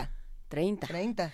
Bueno, pues eh, nos decía Estrella Burgos, la directora de la revista Cómo ves, que, eh, que lo que se puede consultar en línea son sobre todo los artículos de portada, pero que ya hay otros que solo se pueden ver en la versión impresa y otros que solo se pueden ver en la digital, de manera que puedan dialogar estos dos formatos. ¿Cómo dialoga el formato impreso con el formato digitalizado? Eh, César Tejeda, tú nos vas a platicar eh, qué es lo que está ocurriendo con Literatura UNAM y justamente con Ediciones Digitales Punto de Partida. Que este año eh, la Dirección de Literatura comenzó este proyecto que se llama Ediciones Digitales Punto de Partida, como dices, en la cual colaboro como editor. Eh, y mira, a, eh, mí me, gusta que comencemos por el, por el lugar del libro impreso y, su contraparte digital. Como indica el nombre de, esta, de este sello, estos son libros que se publican y solo se distribuyen de manera digital. Eh, uno de los temas que de los que nos dimos cuenta cuando estábamos eh, pensando en cómo armarlo es que como editor y como autor joven es muy difícil sobrevivir al imperio de la mesa de novedades en las librerías. ¿no? Sí, no eh, imposible. Sí, es prácticamente imposible. Necesitas de un gran... Llegar y luego sobrevivir. Sí, eso es, son, son dos pasos, porque luego uno piensa que era lo que decíamos, bueno, escribir un libro representa una labor titánica, todos lo sabemos encontrar un editor representa una segunda labor titánica y mm. sobrevivir en la, en la, mesa de novedades. O sea, ya, ya hiciste todo eso que te pudo haber tomado cuatro años y llegas a la mesa de novedades, eh, estás un mes ahí y sin importar en realidad cuál es el valor de la escritura, puede ser que termines en, en las bodegas de las de los grandes consorcios editoriales o también de los pequeños, ¿no? Ahí tenemos los editores independientes, ahí tenemos nuestros nuestros cuartos retacados de libros que no, que no sabemos cómo volver a acomodar en, en las librerías. Así es. Entonces, digo, un poco pensando en eso, en que decíamos, bueno, hay, había hace 10 años, que fue más o menos cuando yo comencé a trabajar como editor, había mucho resquemor y temor alrededor del libro digital y cuál podía ser su impacto en la literatura. Brevemente, eh, cuando empezaste hace 10 años como editor era con la revista Los Suicidas. Sí, exactamente. Y bueno, entonces, eh, por ejemplo, yo era parte de los editores entonces que, que, veía con resquemor lo digital, tanto así que Los Suicidas en un primer momento solo fue una revista física. Así es. Y ahora eh, pensaba yo, bueno, ¿cuál es la manera, o sea, cuál es la importancia de lo digital? Es que podemos ayudar a sobrevivir a los autores que, que con mucha dificultad podrían sobrevivir al, al, a, lo que ocurre en las librerías. ¿no? ¿Y por qué? Porque bueno, ahí tenemos el libro digital que no, digo, si un libro se va recomendando, eh, que es como, como los libros suelen sobrevivir, pues puede, digamos, un libro largo puede tener un proceso de tres meses para que la gente lo comience a leer, seis meses para que la gente ¿Tres lo comience. meses? Más, o, menos, ¿no? Digamos, eh, digo, por decir eh, números, eh, digo, una cifra aproximada, ¿no?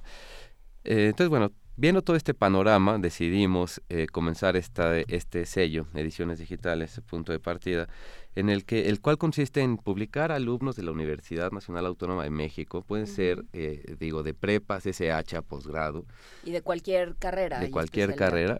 Buenísimo. los convocamos a través de un concurso, ¿no? Que eso fue por lo menos el primer año y el segundo que va, que es el siguiente, va a ser de la misma manera.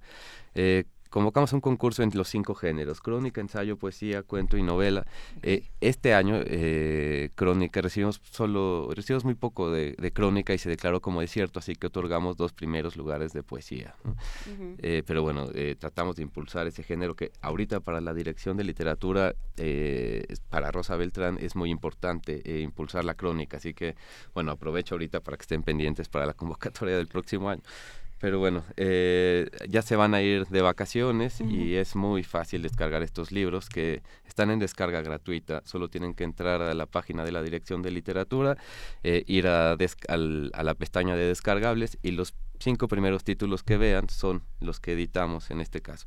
Y un poco hablar brevemente, digo, algo de lo, que pasó en esta primera convocatoria es que eh, tres de los eh, cinco ganadores eh, son ya de, de maestría o de posgrado dos de licenciatura.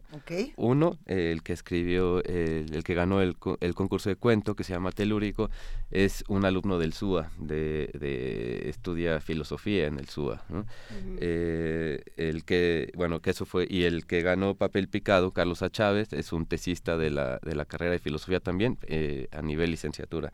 Buenísimo. algo que es importante señalar es que los cinco libros son eh, verdaderamente buenos, ¿no? Que fue, digo, decirlo como editor puede ser eh, lo, digo como lector. Poco verosímil. Puede ser poco verosímil. Puede haber conflicto de intereses. Exactamente. ahora, lo digo como, como lector que, que fue, digo, admirando a los autores, eh, digo, que están entre los 30 y los 40 años más o menos todos, y que tienen eh, propuestas absolutamente sólidas y yo imagino, digo, será cuestión de luego platicar con ellos a mayor profundidad, pero que habían hecho bastantes intentos en el camino de la publicación y que no habían encontrado un lugar, un editor, ¿no? Y que a través de, este concurso, bueno, tuvieron su lugar, ¿no? Eh, porque, bueno, una cosa importante es que nosotros reconocemos que todavía hay cierta, cierto temor hacia el libro electrónico, entonces el el concurso solo pide uh, los derechos por un año, ¿no? Ya después de un año los autores pueden decidir si se lo dejan a la dirección de literatura o si firman con otra editorial en el caso de que de que así lo decidan. Entonces, creo que es un concurso que vale muchísimo la pena para difundir eh, eh, obras de, de, autores jóvenes y, bueno, o, más que jóvenes eh, que están comenzando ¿no? a, a, publicar. ¿no? entonces, bueno, tenemos El órgano de Corti de Julieta Gamboa e Invocaciones de Tania Ramos Pérez. Estos dos libros son los ganadores de poesía. Tenemos La Reina Valera de Enrique Ángel González, que es novela. Papel Picado de Carlos A. Chávez, que es el ensayo, y tenemos Telúrico, bueno, que ahorita hablábamos precisamente de, digo, que es un libro que muy interesante porque lo que hace es una serie de cuentos entre el, entre el 85 y el 2017, pero también tomando en cuenta mm. pequeños sismos, no sé, del 97 ¿no? y para, y para reconstruir, eh, digamos, a la sociedad mexicana, a la sociedad chilanga, a partir de los sismos y, nuestra manera de relacionarnos con ellos. Así que, bueno, pues invitarlos a descargarlos ya que, ya que lean a estos grandes autores. Se antoja muchísimo. Eh, sí, ya casi nos tenemos que despedir en, este programa, César, Juana Inés. Eh, nada más para preguntarte, César, ¿han pensado en modificar la manera en la que se presentan los libros digitales? Es decir, aquí si uno descarga el, el archivo, eh, lo que uno encuentra es el texto directamente. no sé si han pensado a lo mejor meter una nueva manera de narrar a partir de lo digital. Ya ves que han aparecido estos nuevos libros exclusivamente digitales que ya tienen animaciones, contenidos eh, extra, hasta soundtrack algunos tienen, bueno, banda sonora. Eh, no sé si han considerado esto para futuras publicaciones. Sí, ese es el, digamos, el, segundo paso. Todavía... Eh, este año, en 2019, digo, por, por muchos motivos que, que ya sabemos, ¿no? que, que, enfrenta la UNAM, vamos a seguir con el formato IPUB, ¿no? eh, que, que, por otro lado es un, es un formato cómodo ¿no? y e interesante. Pero sí, el, el, siguiente paso es que podamos, eh, sobre todo porque los libros digitales ah, eh, se prestan mucho a la intertextualidad y a la interdisciplinariedad. Ay, ay. Multilateralismo lo dijo a la primera. no, sobre todo es, o sea, pienso en el periódico de poesía, que tuvo una transición muy feliz a, la, a la vida digital. Quizá la más exitosa. Pero, pero ahora, ahora que mostrabas este libro de poesía de Aurelia Cortés, pues sí, de pronto uno piensa, bueno, ¿quién publica poesía? Ya las, las, los grandes consorcios editoriales, que ya creo que en los últimos cinco minutos ya nada más son como dos, ¿no? A menos de que nos vuelvan a avisar que ya se fusionaron esos dos. es como el Big Bang, pero al revés, y cada vez nos quedamos más solitos. Pero justamente las, las editoriales independientes hacen ese trabajo de editar poesía, pero, pero es muy costoso, es muy costoso mover los libros lo que termina siendo interesante en el caso de la poesía es todo lo que ha pasado en, el universo digital. La cantidad de manifestaciones, de publicaciones, de reflexiones sobre poesía y de poemas que encontramos en el universo digital es riquísimo, mucho más de lo que permite eh, la vida editorial en papel. Y bueno, con esa última reflexión, querida Juana Inés de esa, querido César Tejeda, nosotros despedimos este programa que como los Óscares nos soltaron esta excelente música para decir, ya váyanse, ya váyanse a su casa porque es miércoles y hay mucho tránsito en la ciudad. Maneje con cuidado. ¿Qué estamos escuchando, César? Eh, vamos a escuchar la cumbia del olvido de Nicola Cruz y aprovecho para eh, agradecerle su invitación el día de hoy. Muchas gracias. ¿Te la pasaste bien? Me la pasé muy bien. Ay, qué bueno que nos acompañaste, querido César. Si a usted le gustó César Tejeda, pídalo en su tienda favorita. No, no es cierto. Eh, léalo porque tiene grandes publicaciones. ¿Qué libros tienes en mente al futuro? Al futuro ahorita digo nada. O sea, tengo el ahorita que hablábamos de, del jóvenes creadores, tengo el Fonca, así que tengo por ahí un proyecto Ay, del joven creador. Joven creador. ¿Quién de aquí es joven creador? ¿Quién es menor de 35? Vania, Frida, Uriel, Nelia, Arthur, Jorge, Miriam, Juana Inés, Luis, todos somos menores. ¿Qué, ¿Qué, ¿Sí? Gerardo también menor de 35. Todos somos menores de 35 años en esta cabina y nos despedimos agradeciendo a todo el equipo que hace comunidad con nosotros, los que hacen posible este programa que está hecho por ustedes y para ustedes. Nos vamos. Esto fue Primer Movimiento. El mundo desde la universidad.